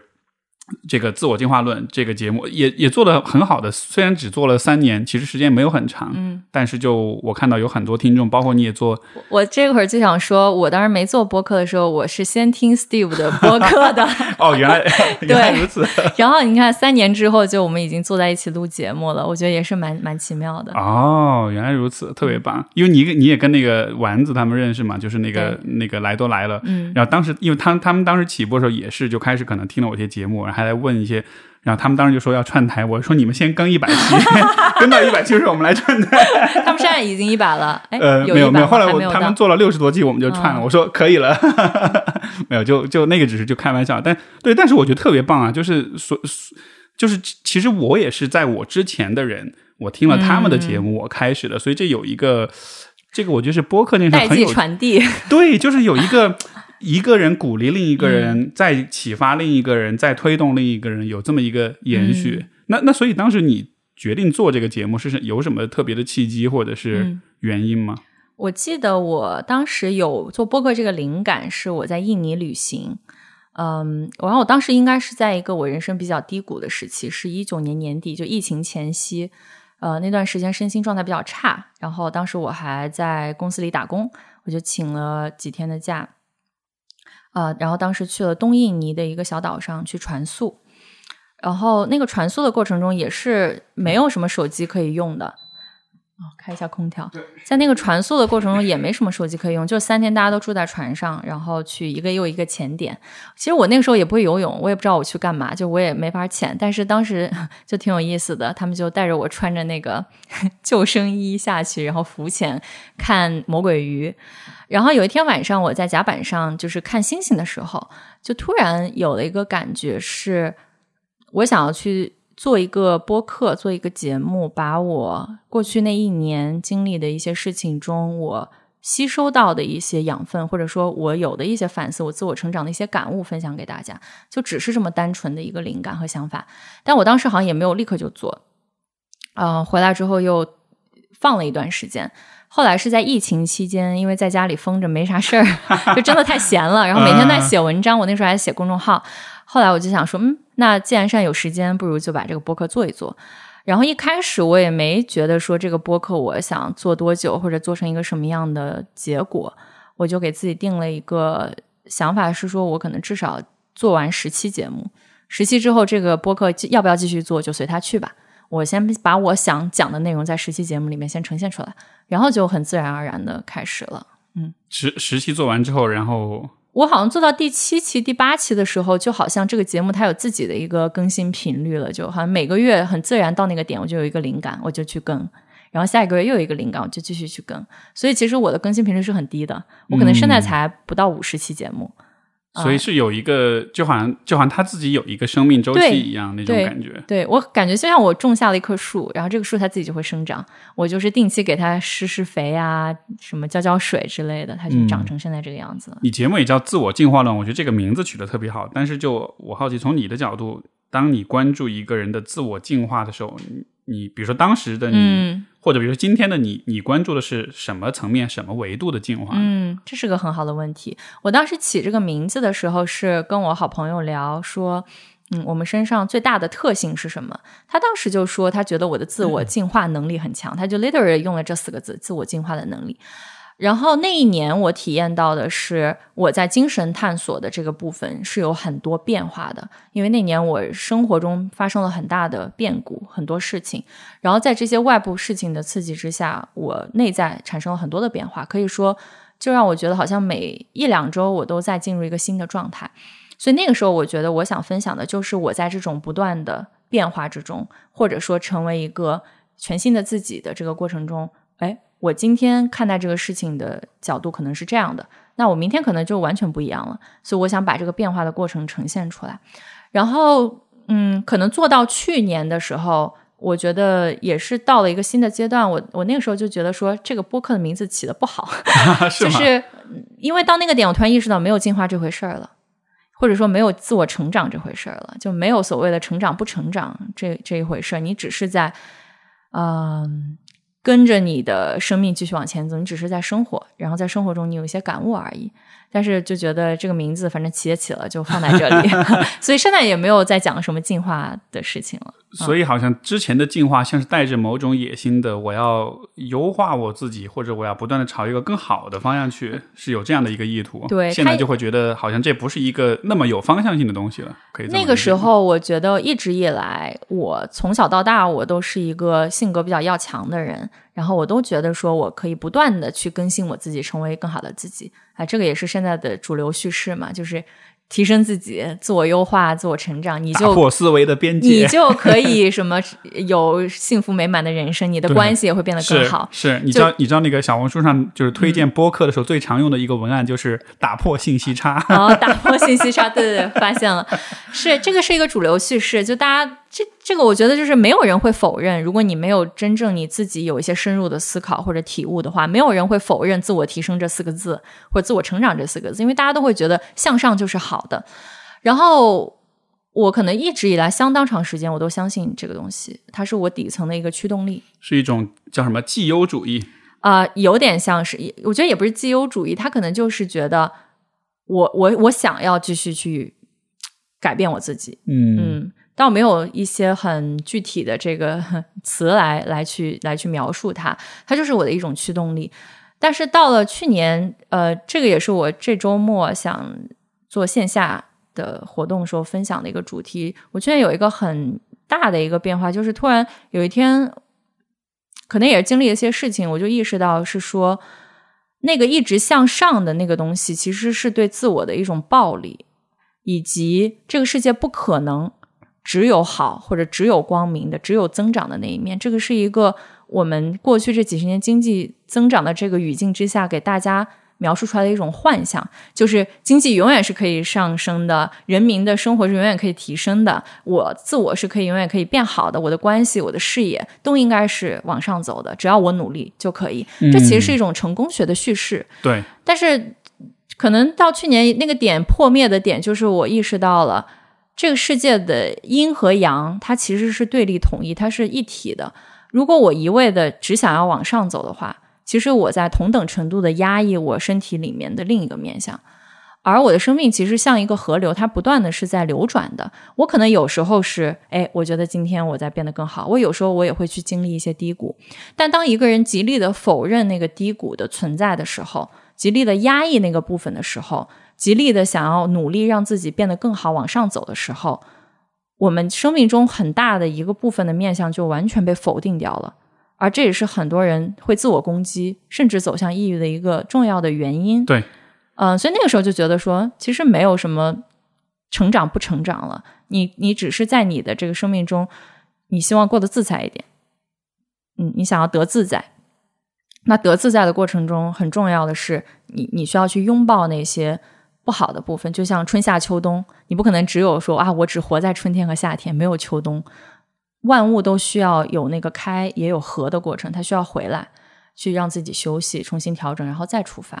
所以就是一下子就觉得，哦，其实是可以更全面的拥抱和接受这些面相的。嗯嗯，哎，你说这个，我觉得特别是非常非常好的一个点，因为也让我联系到我们前面说关于 就是教育的霸权的问题。嗯，我觉得。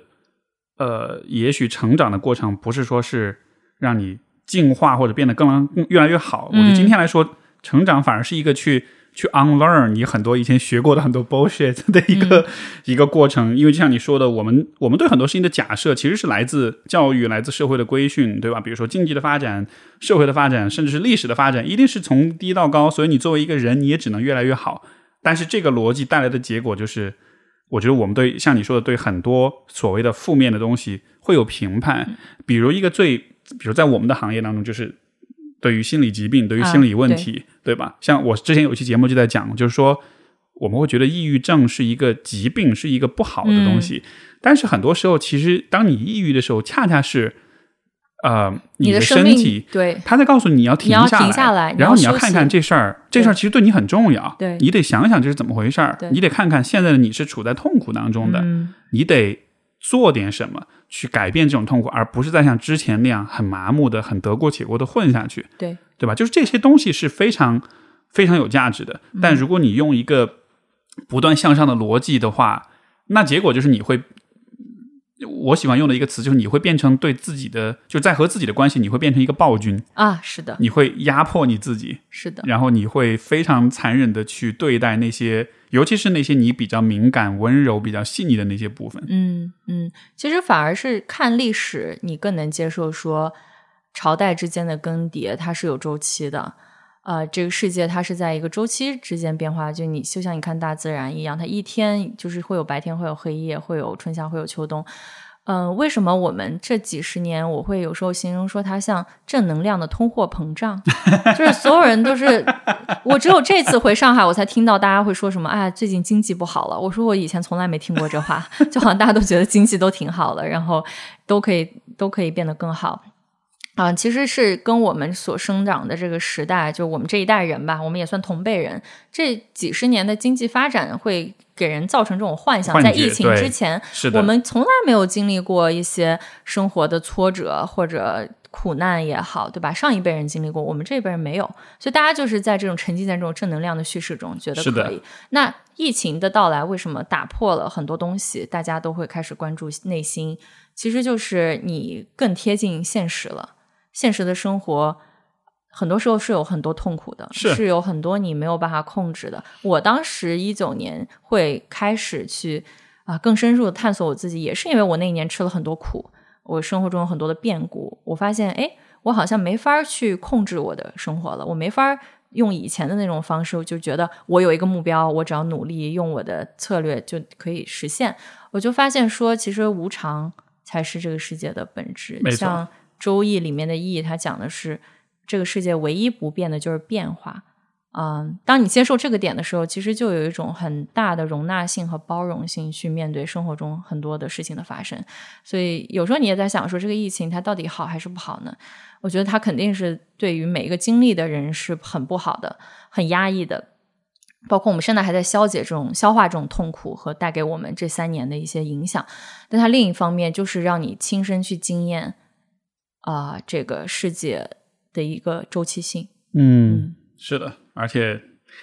哎，怎么说呢？大家 做好心理准备吧，绑好安全带吧。我觉得，对，哎，但就像你所说的，呃，这个也是我觉得，就是我很喜欢 Jordan Peterson 的一个点，他就他说个说出一个，他说过一个，我觉得还是挺令人清醒、很 sobering 的一个说法。他就说，就像你讲的，就是就是。呃，安全跟有序跟掌控感这些其实是例外。嗯，其实混乱跟痛苦跟呃这种破损的、破碎的、无序的、无力的，就这个才是 norm，这个才是常态。对，如果你不能，如果你还没有看清这点的话，要不是因为你非常的幸运，嗯，要不然是因为你真的非常的就是选择性的忽视，嗯，不非常逃避现实。所以我看到这个话就说。Yes，你说这个，我想到那个刘慈欣在一个采访里面，他就一直在强调说，人类文明存在到现在完全是一场意外。嗯嗯，有时候就是大家会默认很多东西，就觉得说我们理应都是长命百岁啊，都都能活到一百岁，或者我们的文明理应都可以延续。但你站在另外一个角度来说，生死它是一体的，你也不知道什哪个会先到来。那它它是一个完全随机性的事件，我们只是在呃一个极小的概率下面走到了现在，但是它又是它之中又有一种必然性，就是像降临那个电影里面讲的一样，它之中又有一种必然性，就是就算你可以预知到未来，你还是要一步一步沿着你现在的这个路走到那里，你做你该做的事情，说你该说的话，那就把注意力放在当下，没错啊，降临我好喜欢那个电影，就非常非常喜欢，嗯。而且就是你刚才前面讲的，就是创作是一个回到原点的过程。我觉得如果再把它扩大一点，像我们刚才说的，可能人的存在，就从个体的角度来说，人的存在跟生活的道路，可能也是一个就是回到你的本质、回到原点的过程。呃，因为我最近其实就前两天，这个我跟我跟 C 总聊天，我跟我太太聊天的时候，然后就聊出来这么一个我之前没有认真想过的一个结论。因为你知道，我们经常会说。一个人是谁？就你是谁？你的本质是什么？对吧？你做很多事情的底层的逻辑到底是什么？或者说你在这个世界上的位置到底是什么？然后那天就在那天是聊到关于工作的一些事情，呃，包括成长经历啊什么的。然后我就意识到，好像我的本质是我其实是对工具是很着迷的，就是我有点像是一个工程师的那种嗯思维或者是那种角色。然后我就跟他讲说，我意识到我小时候为什么那么着迷于战争，其实不是因为我喜欢杀人或者我喜欢暴力，而是因为我对战争当中使用的所有的武器都感到着迷，因为那都是你看这里有一个问题是我们要对吧？在战战略在战术上去取得一些优势，所以我们要发明这样一个工具。然后我会对这些工具觉得哇，这个好有意思。我长大了之后，我做心理咨询，心理咨询对我来说是一个工具。当我发现这个工具非常有用的时候，当它起效，当它真的解决了问题之后，我会非常非常的爽，我会非常有成就感。所以我就意识到，哦，原来我是这样一个人啊！我是一个，就我自己不是工具人，但是我是一个对工具着迷的人。嗯所以说我喜欢在生活中去解决各种各样的问题，问题，嗯然后解决问题的过程带来极大的满足感。然后我一就会意识到说，我以前从来没有这么去想过。但是如果把我的所有的选择跟行为当中的所隐含的那种价值观或者那种思考方式提炼出来的话，嗯其实就是这样的。是所以就是这样的一个发现，然后我一下觉得回到原点了。啊，就又多看到了自己一点。对，就是回到那种你自己是谁，然后因为这差不多也对吧，三十多快四十了嘛，所以就从不惑到知天命，我就觉得哎，好像嗯，有点到这个位置上了，有点知道自己应该往什么原点去回归了。嗯对，这个感觉特别好。我现在感觉，嗯，探索自己或者认识自己，它就是一个过程。嗯，一旦你有了某一个结论，你再往前走一走，你发现，哎，你又可以从另外一个角度得出另外一个结论。但是最美妙的就是，其实是这个过程。而且我发现人，他从我自己的体验上来说啊，我觉得人他在不同的阶段是可以有很大的不同的。呃，比如我现在去回想几年前我在上海时候的状态，那完全就是两个人，可以这样说。所以我现在也很难去界定说，哎，我是一个什么样的人，或者我跟别人介绍的时候，我都就觉得你叫我严小静吧，你我好像也没有什么 特别的，你需要去就是定义我的一些地方，因为好像我就慢慢接纳了说，继续往前走，我也不知道未来的自己会呈现出什么样的样子。然后你走到最后，或许在回顾自己的人生，它就像读一本书一样，可能它会分不同的章节。比如说，现在我就会跟朋友开玩笑说，呃，回到了上海就想到了这个麦肯锡章的自己，然后现在呢，但自己现在是在游牧的章节了已经，所以只能说把这个书往前翻一翻，看看过去的自己曾经是什么样。那再往前一前，就是游牧这一章写完了，可能就有下一章。所以人生就是一本书，你不到最后，你不知道这个书它最后会落到哪个点的，但这个过程是最有意思的。我觉得这种探索、这种不断往前走的过程，其实是需要非常非常大的自信。这种自信不是说是那种我比别人厉害的自信，而是你真的相信，说我作为一个人，啊、我的生命历程是怎么说呢？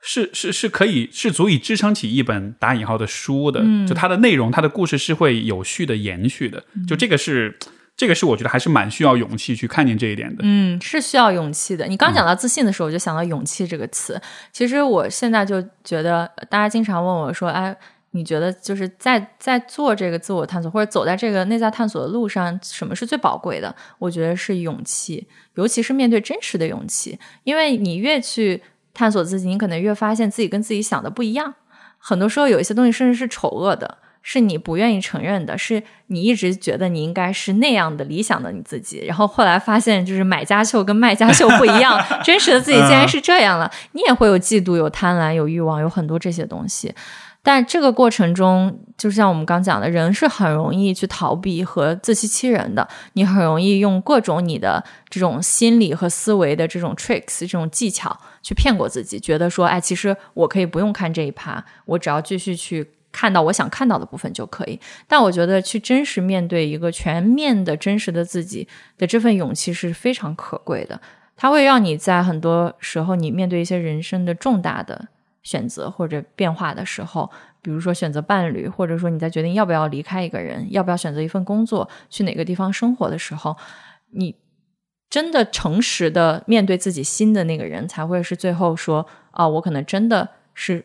按照我的意愿过一生，而不是按照我想象的意愿过一生。是的，是的，而且你刚才说这种人很容易去骗自己啊，有各种 tricks，有各种伎俩，对吧？自我欺骗，我觉得恰恰是因为这一点，就是我们需要承认人会有这样的坏习惯，有这样的问题。所以我觉得去做那些你真正在乎或者认为重要或者喜欢的事情才特别重要，因为你足够喜欢一个在乎一个事儿，你才会在这种想要骗自己的时候说不行，我不能辜负了我自己的这份 这份喜欢这份热爱。因为前段时间就是啊，就前两天就是我我就是有一个媒体的采访，然后。呃，这个记者就问了一个，其实所有人都问的一个问题，就是说你这个也，因为我也是自由职业好多年，他就说你这个自由职业，你搞心理学，对吧？然后你是怎么你是怎么坚持下来？就人们都喜欢说你是怎么坚持下来的。然后我当时就有一种由衷的困惑，我就跟他讲说，我从来没有坚持的感觉，因为好像除了这个专业以外，我不知道我还能做什么。嗯，所以我并不是在坚持，而是我。没得选，嗯，然后但是你知道，就是我就意识到，这种没得选其实是一个多么大的一种一种福祉，一种祝福，嗯，因为它非常 有效的帮你，就是克服或者说战胜了所有的那些你想要打退堂鼓、你想要骗自己、你想要自我怀疑的时刻。每当你觉得哎呀这个事儿行不行，你的另一个声音就说。你也没别的选择。对，如果你不行，那你还能干嘛？你想觉得，哎，好像也不能干嘛，然后就然后就继续下来了。这是一种幸福。我是我甚至觉得，就是当人没有什么选择的时候，只有一个选择的时候，其实是一种祝福。因为我发现现在很多的痛苦来自于你的选择太多太多了，是就包括你，我这两天在上海订酒店，我就觉得说，哎呀，好像这个也行，那个也行。你觉得你总能挑出一些好的和一些不好的。你的思维没有办法真的去穿透这些所谓的 pros and cons，好的不好的，去帮你做一个决定。你永远都需要在取舍。那如果在一开始你的命运已经帮你取舍完成了这些取舍，你可能就只有这一条道走。其实那个那个只有一条道走，很多时候你可能有时候可能也会想，哎，我是不是就失去了一些自由？但是你你永远就是会在这种矛盾之中啊，需要去舍弃一些东西的。那。现在就只有这一个选择，那就走吧。对，不用想那么多。所以就很有趣，就是呃，这个话题就延伸到两个现在很热门的问题。嗯，一个就是年轻人都越来越多信玄学，对吧？玄学其实就是在告诉你你应该走什么道儿。嗯，但同时又存在另外一个叙事，就很多人会说，我希望我的人生是旷野而不是轨道。嗯，就是他是想要摆脱那个束缚的。所以就这两个。行为就非常的认知失调，这一方面我们想着要旷野要自由，但另一方面我们要在追求玄学当中给你的那种确定性，对我就觉得很有 很有意思。是我感觉这个是一个矛盾的心理，但又在每一个人心中其实都有，人都会有追求自由的那种啊冲动，说我我什我就想按照我的意愿去过，我想要一个旷野。但是自由的另一面就是不确定性。嗯，如果你完全确定一个东西，它。同时也就意味着你失去了某种自由，所以它就是一个 硬币的两面。你不能说既要又要，就是我既要那个完全的自由，我又要一种完全笃定的确定性，你就会把自己困在那里。对，所以我因为我这几年就是一直在生活在啊不确定性的这种生活方式里面，可能我连明天去哪我都不知道。一开始的话，我也会有一种失控感，就是觉得哎，好像以前的生活，你知道明天你要做什么，你的心是很安定的。但慢慢你会在这种不确定性中找到一种心安的感觉，其实就是专注在你今天要做的事情上。今天我们录这个播客，我可以很专注的沉浸在这个里面，然后到明天早上睁眼起来啊，我就知道我要下一站去哪里。嗯，当你一开始想未来，开始想，哎呀，我未来一段时间我的规划是什么样的时候，你想要去控制的时候。你就会发现，你开始焦虑和痛苦，是的，就会开始挣扎。是的，嗯，我觉得还是想一想啊，就是从大环境的角度来说，大家为什么，比如说那么的强调自由，那么的讨厌被规训？我觉得还是我们的成长环境跟过程，我觉得太多规矩了，太多太多规则了，所以大家对于规则、对于边界、对于限制这样一些东西，像是有了一种本能的反感，就是我不喜欢任何的规则。所以说，当我们想象自由的时候，就是。没有任何什么都没有，就是旷野就是什么都没有。对，但是问题是，就像你说的，有的时候我们又需要一些规则，就是有规则和有自由并不完全矛盾。嗯，甚至说你在一个有很多规则的游戏里，你也能发挥你的主观能动性，也能也能活出自由的一种生活。就这两件事儿，其实它不是绝对对立的。对，是的。呃，但中间你你会走过那个过程，你会想要把所有的规则都推翻，就是所有人都不要跟我讲什么规则。但慢慢你自己又会 绕回来，你会意识到有一些规则是很重要的。我你刚讲这个，我就想到我学书法的时候，呃，老师讲说，嗯，大家都有时候会对书法有一个误解，觉得说没有任何的规则，你啊，直接去写，就你就可以。但是他是说，这个东西你讲任何一门艺术，它是要有法度的。你你要先去适应这个法度，等有一天你在这个法度里可以游刃有余了，你可以自然的选择要不要超脱这个法度。但那个选择权也在你，但你不能说一上来什么法度都没有，那其实你是没有办法写好一个一个字的，啊你只是自我陶醉，说我写的字其实还不错，但这其实你说这个让我想起网上有好多那种假的书法大师，呃呃呃啊，呃，对对画，对，然后很多就人他觉得 他觉得他写的是艺术作品，可是可能从从真正懂书法的人来说，他欣赏书法有种种维度，你那个东西是不在法度里面的。呃，然后我反思我自己，我觉得我在刚辞职裸辞之后的那一段时间，我就觉得我什么都不要，我什么规范都不要，就是你们都离我远点儿，我就嗯想过自己想过的日子。被压抑的太久对，被压抑 太久了，就有一种迟到的叛逆期。你刚讲的时候，我就觉得，其实我们现在很多孩子是没有真正的青春期和叛逆期的，是的，就被压得太惨。哦，我前两天特别有意思，我发现我从来都没有看过演唱会，哦，然后我就，哦然后我就哦立刻买了一张。深圳蔡依林演唱会的票，因为那个是哦众多歌手里面我可能唯一会唱的歌多一点的歌手，然后我就去了。然后我当时就在想说：天呐，我十几岁的时候都在干嘛？就就都每天都在学校里面读书，那又有什么意思呢？哦，对所以你什么以前是那种学霸型选手吗？也不算学霸，你可也可以当学霸，但是我感觉我从小就是一个特别懂事儿的孩子，啊，没有特别那种叛逆，觉得说我要跟你们对着干。我其实我内心是一个挺反叛的人，但是从小就是对自我的要求会比较高啊，所以会比如说别人要求七十分，我就要做到一百分，然后你就完全的专注在那个事你要做的那个事情里面，就会失去很多乐趣。嗯所以这几年就是我的叛逆期。啊，别人问我说：“你为什么能玩这么久？你都已经玩了几年了？”我就说：“哼，我在补我以前缺的亏呢，还没补完呢。所以这么说来，其实当你说想要自我进化的时候，那个进化其实像是给打破规则一个理由、一个说法。”对，就是我想，就是我内心反叛的那个声音会觉得说：“嗯，你好像已经停在这里了，有很多东西已经固化了，有一个确认的东西的时候，这个时候我本能的就想说：我不要，我要把这些都打破，嗯我要有一个新的状态。但是那个新的状态来，你又要打破，它就不断的是在这个自我循环的那个打破里面。对，嗯，所以然后我你这样想，我反而觉得现在讲自我进化也可能没什么问题，因为我最近我最近其实就有一个。挺好的，我觉得。我最近就觉得说，一旦你觉得你得到了一个标准答案，你觉得这道题你做对了的时候，就就很危险。是是是，就就其实对于进化的理解，其实也是在嗯也是在进进化的，就是一切都还在变化。一旦你觉得我已经达到了某种境界，就不管你是什么成佛成圣，还是到某种境界的时候，呃，读那个书他讲了一个很有意思，他就说，呃，连孙悟空成佛之后都成了什么斗战胜佛，但是他一旦成佛，他又变成了统治阶级，他就不再进进步了，啊他就不再变化了，嗯所以那个。没有答案的那个过程看似很煎熬，你觉得哎，我为什么不能有一个确定性？可是他也给你提供了继续往前走的空间，就是 keep going。是，可能这也是在于说，成长也好，进化也好，就这个过程本身也是一个，其实是乱糟糟的过程，它不啊是一，个超很，级乱的，它不是一个没有一个整，没有的。如果有一个人告诉你，只要按照我说的这样做，你就能达到一个什么境界，他是骗子，不要相信。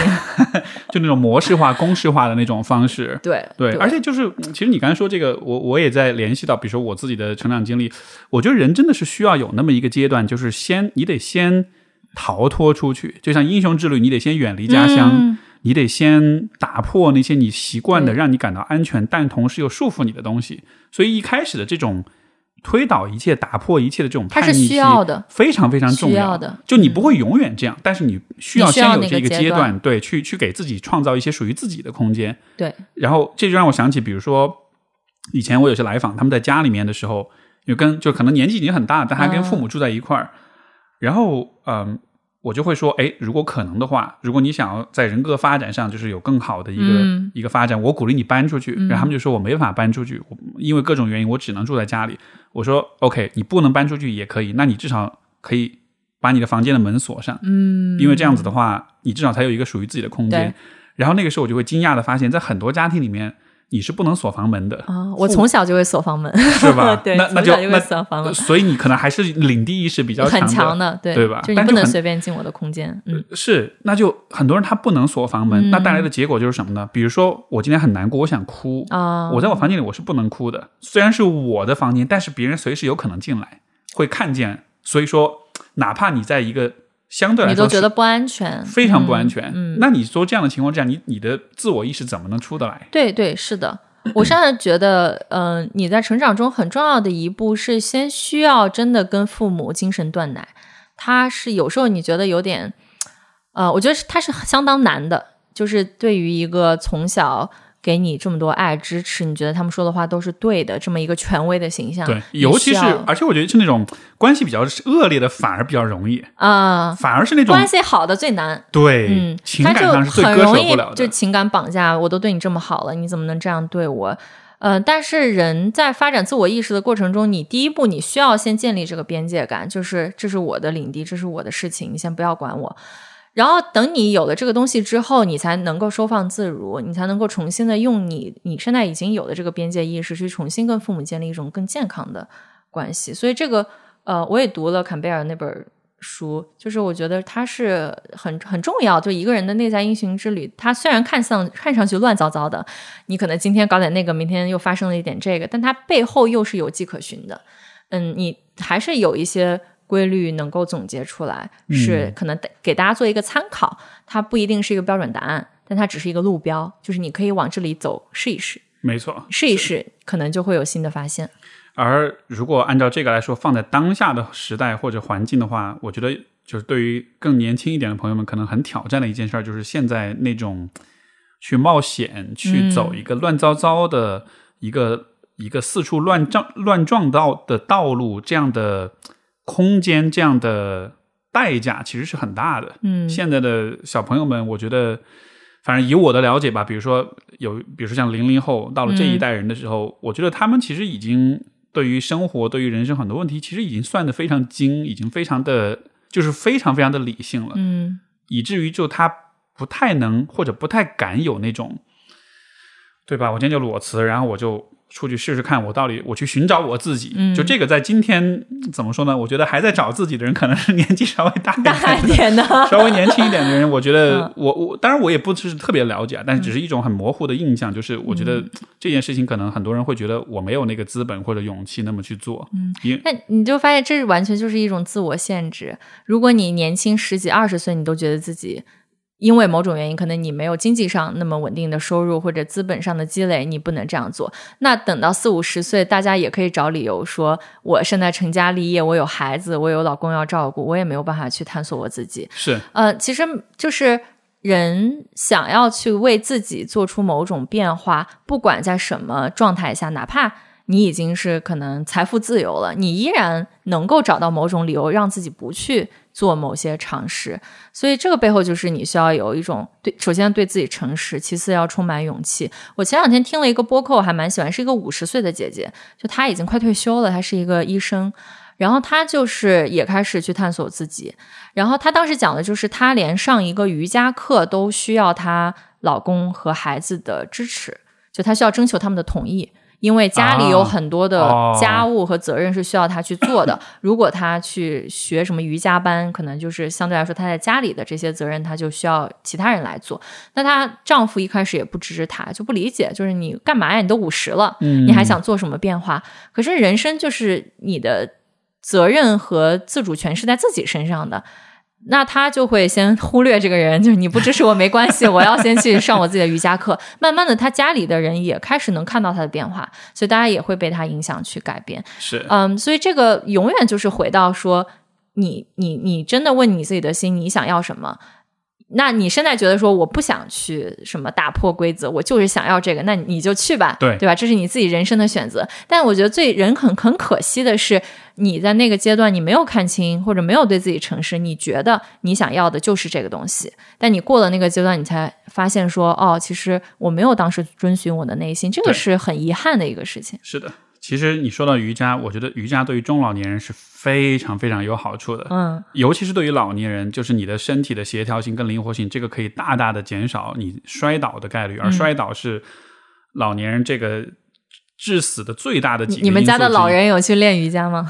呃，我爸时不时都会练，哦 呃，其实我父母他们有的时候都会练，我非常支持他们这一点。就这个，只是我刚才侧面想到了一个点。嗯但就是刚刚你说那个，呃呃，就是这种呃这种叛逆，这种之后的后悔啊什么的，我觉得反过来说比较怎么说呢？还是比较从相信人性的角度比较乐观的来想呢。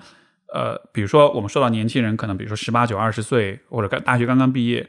然后这个时候好像更多的像我刚才说到的，好像现在年轻人很理性啊，或者很怎么说呢，人生都规划好了这样子的，没有办法去冒险。嗯我反过来想，我觉得也是因为有可能这个阶段本来就是一个可能自己的想法、自己的自我意识没有很强，哎所以比较容易被规训。嗯所以这个时候你做很多事情确实就很容易被别人牵着走。像比如说，像我这一代人在可能二十出头的时候，那个时候在想什么？嗯对吧？我们其实也被那个时候的那种时代的那种浪潮给裹挟，比如说互联网，嗯，要去创业，要走入金融领域，要成为社会精英。嗯就我们也有那个时候被被卷进去的一些叙事。对，但是我觉得很有趣的就是，当你走到了，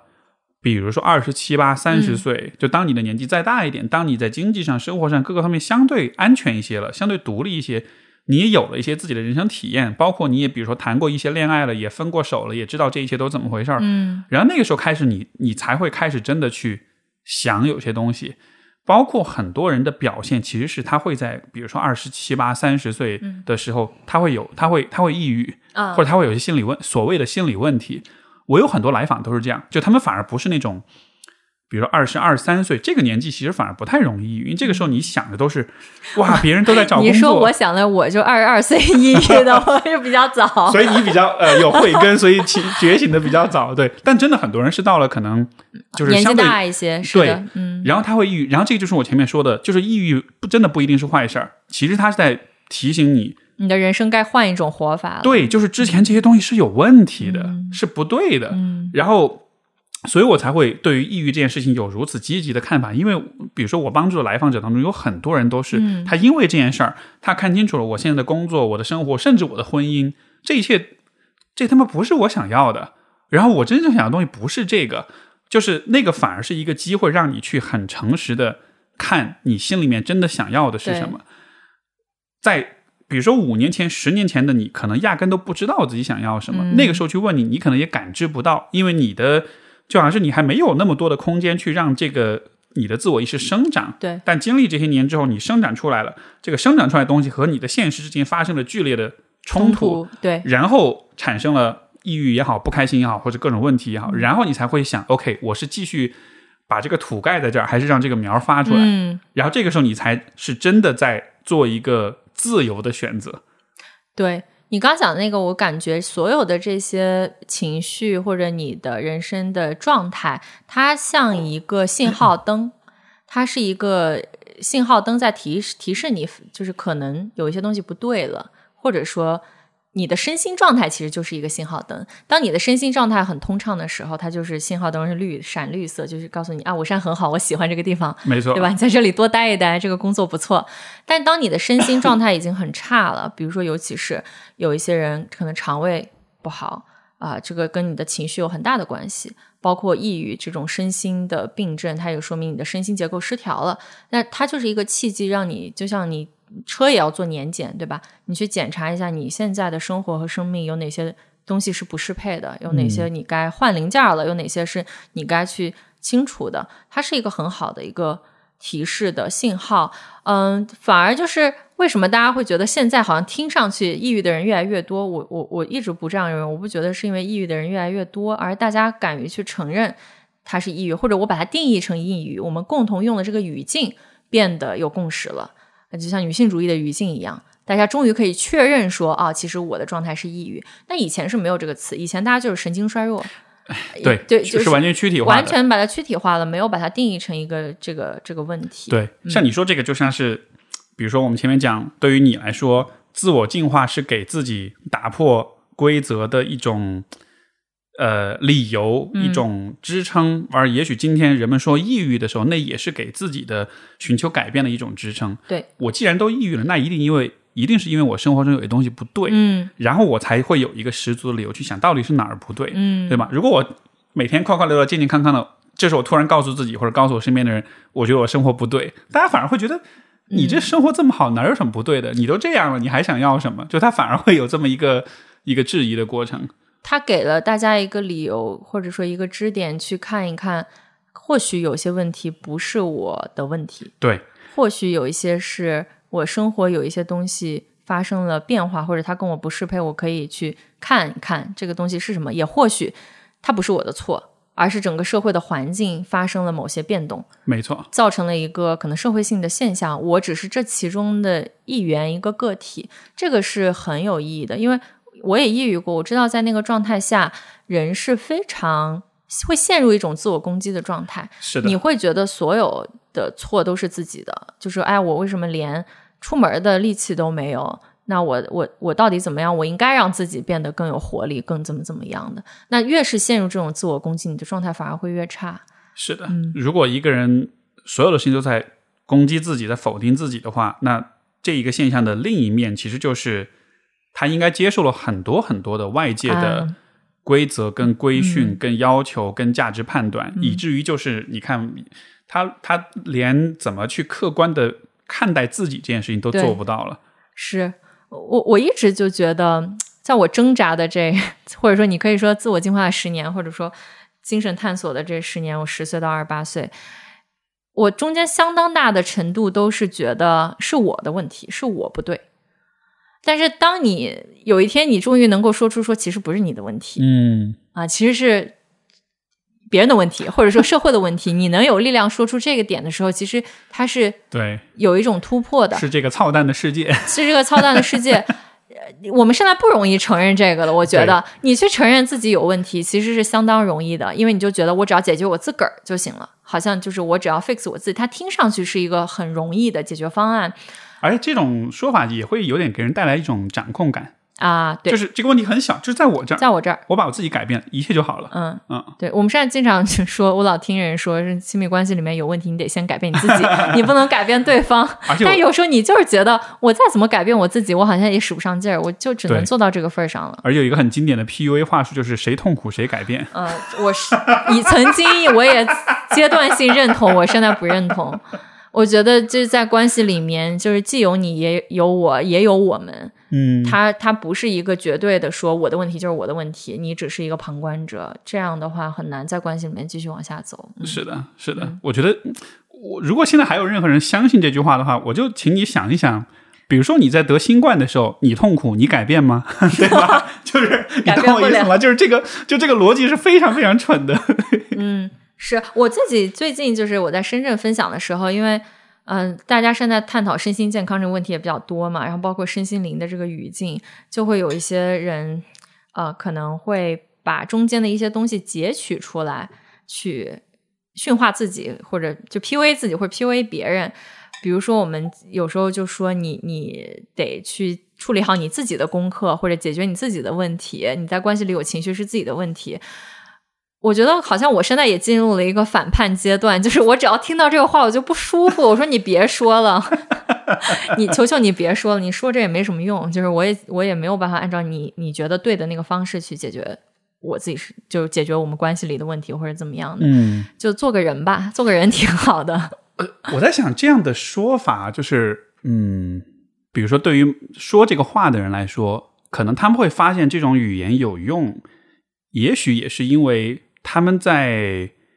怎么说呢，激活或者唤起人们内心深处那些习惯了被规训、被教导的部分。就这个部分，其实是我们刚才说，你看，我们是自己有意识的再去放掉它，去打破它的。嗯但是可能对于很多人来说，那些在挣扎的人来说，他一面是他的自由意志，另一面其实还是那个嗯希望有人告诉他怎么办，或者希望有人替他做价值判断的部分。就这个部分其实是非常蠢蠢欲动的。一旦有人给你一点那种看上去很有道理的东西，这个部分立马就会跳出来。哈，你看这是大师，我要相信他。，对对一下就被勾过去了。对，这个是需要很有警觉的部分，呃，你需要对这个部分的自己很有觉知啊。我我看那个孤注一掷之后，我就在想说，怎么会有这么多人被骗呢？然后后来想想，其实我也是有可能被骗的，因为我也是一个人。我们就最底层，我们都是一个人，人性中就是会有这些薄弱的部分，所以意识到它的存在，甚至你可能也曾经踩过坑，但是跳出来，就是真的完整的看到自己作为一个人积极的那个部分，有力量的部分，也可以看到啊，其实我也很弱鸡的部分，容易被人骗的部分，啊，就就就会更活得更完整一些。我觉得现在就是不需要活得很正确，不用活得很完美。你就就做一个完整的人就可以了，没错，活得正确太累了。是，嗯，而且我觉得这个这整个这个道路的那个图景，就好像是就像那个电影那个降临里面所描绘的那样，可能这个历程是什么样的，现在你还不知道。但是如果你知道了结果，其实这并不算剧透，嗯，对吧？比如说对于一个人来说，可能也许个人成长的结果，就最终你找到你自己，嗯，你找到你。在这个世界上属于你这个独特的人的位置，去做你最应该或者说你别无选择要去做的事情。比如说你是海明威也好，你是爱迪生也好，你是爱因斯坦也好，就是那些就是他们这一辈子一定要做的事儿，他别无选择，也毫无遗憾。所以可能每一个人都有这样一个终局，有这样一个最后的画面。这个画面如果提前剧透了，不一定是坏事儿，甚至是好事儿。但是这个过程可能就是。乱七八糟，一波三折，然后可能会经历各种各样的这种不容易、各种混乱、各种痛苦。但是，好像有那个远期的目标的话，这一切就都是必然跟值得的。我觉得，也许这样去看的话，可能我们就不知道吧，可能就会更有宿命感一点，也许会让人更有勇气一点嘛。你讲的过程中，我会感觉。其实也不是找到自己，而是活出自己。是呃，想起来在读坂本龙一他写的自传的时候，他很有意思。他就说啊，我要写这么一本书，然后我觉得这个书就是在帮助我看到坂本龙一是怎么成为坂本龙一的啊，我是怎么成为一个音乐家的。是的，他可能真的走到他人生的最后，才意识到说，哦，原来我我是这样的一个定位，大家是这样看我，我给社会做出的贡献是这样的。呃，他也，你你即使。可能在他二十岁，他知道他未来要成为这样一个人的时候，那个是很空洞的，因为他还没有活出来到那个状态里面。所以，嗯，现在我会觉得，很多时候你需要放下很多概念、一些结论，包括你刚讲玄学，大家在寻找一些确定性，比如说，就说你跟这个人八字合，你就应该跟他在一起。这种把这个东西放下，多跟自己的感受待在一起，然后往前走。你走着走着，你该跟谁在一起就会跟谁在一起。嗯，你该做什么，你自然而然你就会顺着你自己的天性去做你该做的事情。对，然后你有一天回头看，说啊，原来我是这样成为我自己的。是，而且就是你说这个，我觉得延伸出一个点，就是为什么认识自己这件事情非常的难，其实就是因为我们在理性上认为自己是什么样的，和我们回顾自己的生活的时候，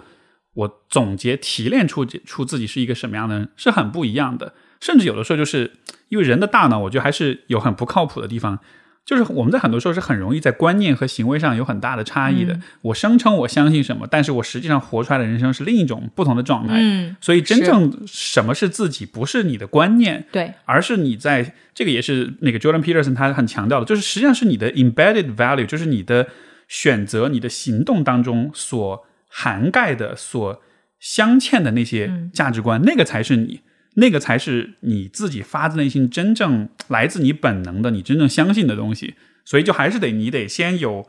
人生经历，你得先历经历各种各样的选择、各种取舍、各种判断，然后你回头来看，你再来看你在面对这些岔路口的时候，你是怎么走的。对，然后把这些放一会儿，这才是你的样子。对，对，对，就是在每个当下去跟随自己的内心，就做好当下该做的那个事情。在生活中，你在生活，你需要跟生活碰撞。才会碰撞出一个我，那个我不是想出来的，而是跟生活的经历碰撞塑造出来的。就是，而且最后其实还有一个感想想跟你分享，因为你之前说这是你第一次串台，嗯，但其实我觉得你特别适合串台，为啥？嗯，因为我觉得。其实我也跟你有相似之处，就是我觉得你非常善于在对话当中去有一个，就是好的对话是彼此成就的。嗯，我说什么你会觉得 yes and，你说什么我也会觉得 yes and，就这样的对话是能聊起来的。我觉得你非常非常善于做这件事情，因为因为其实对话之所以给人带来很好的体验，也是因为。我们在一起在碰撞，在思考，对吧？我想到的什么被你的一些东西所刺激，然后这个刺激反过来又让让我给你一个新的刺激，就这样的一个过程。所以我觉得，其实你的风格其实非常非常适合串台，我就想给你这样一个反馈。哦，对，挺好的。我感觉可能是一直没机会吧，就是嗯一直在路上，一直在路上。也不怎么回上海，也不怎么去，就主要也不怎么现在在城市里面待。嗯，所以昨天跟丸子见面的时候，就发现，哎，上海的主播们联通还挺好的，就大家都互相认识。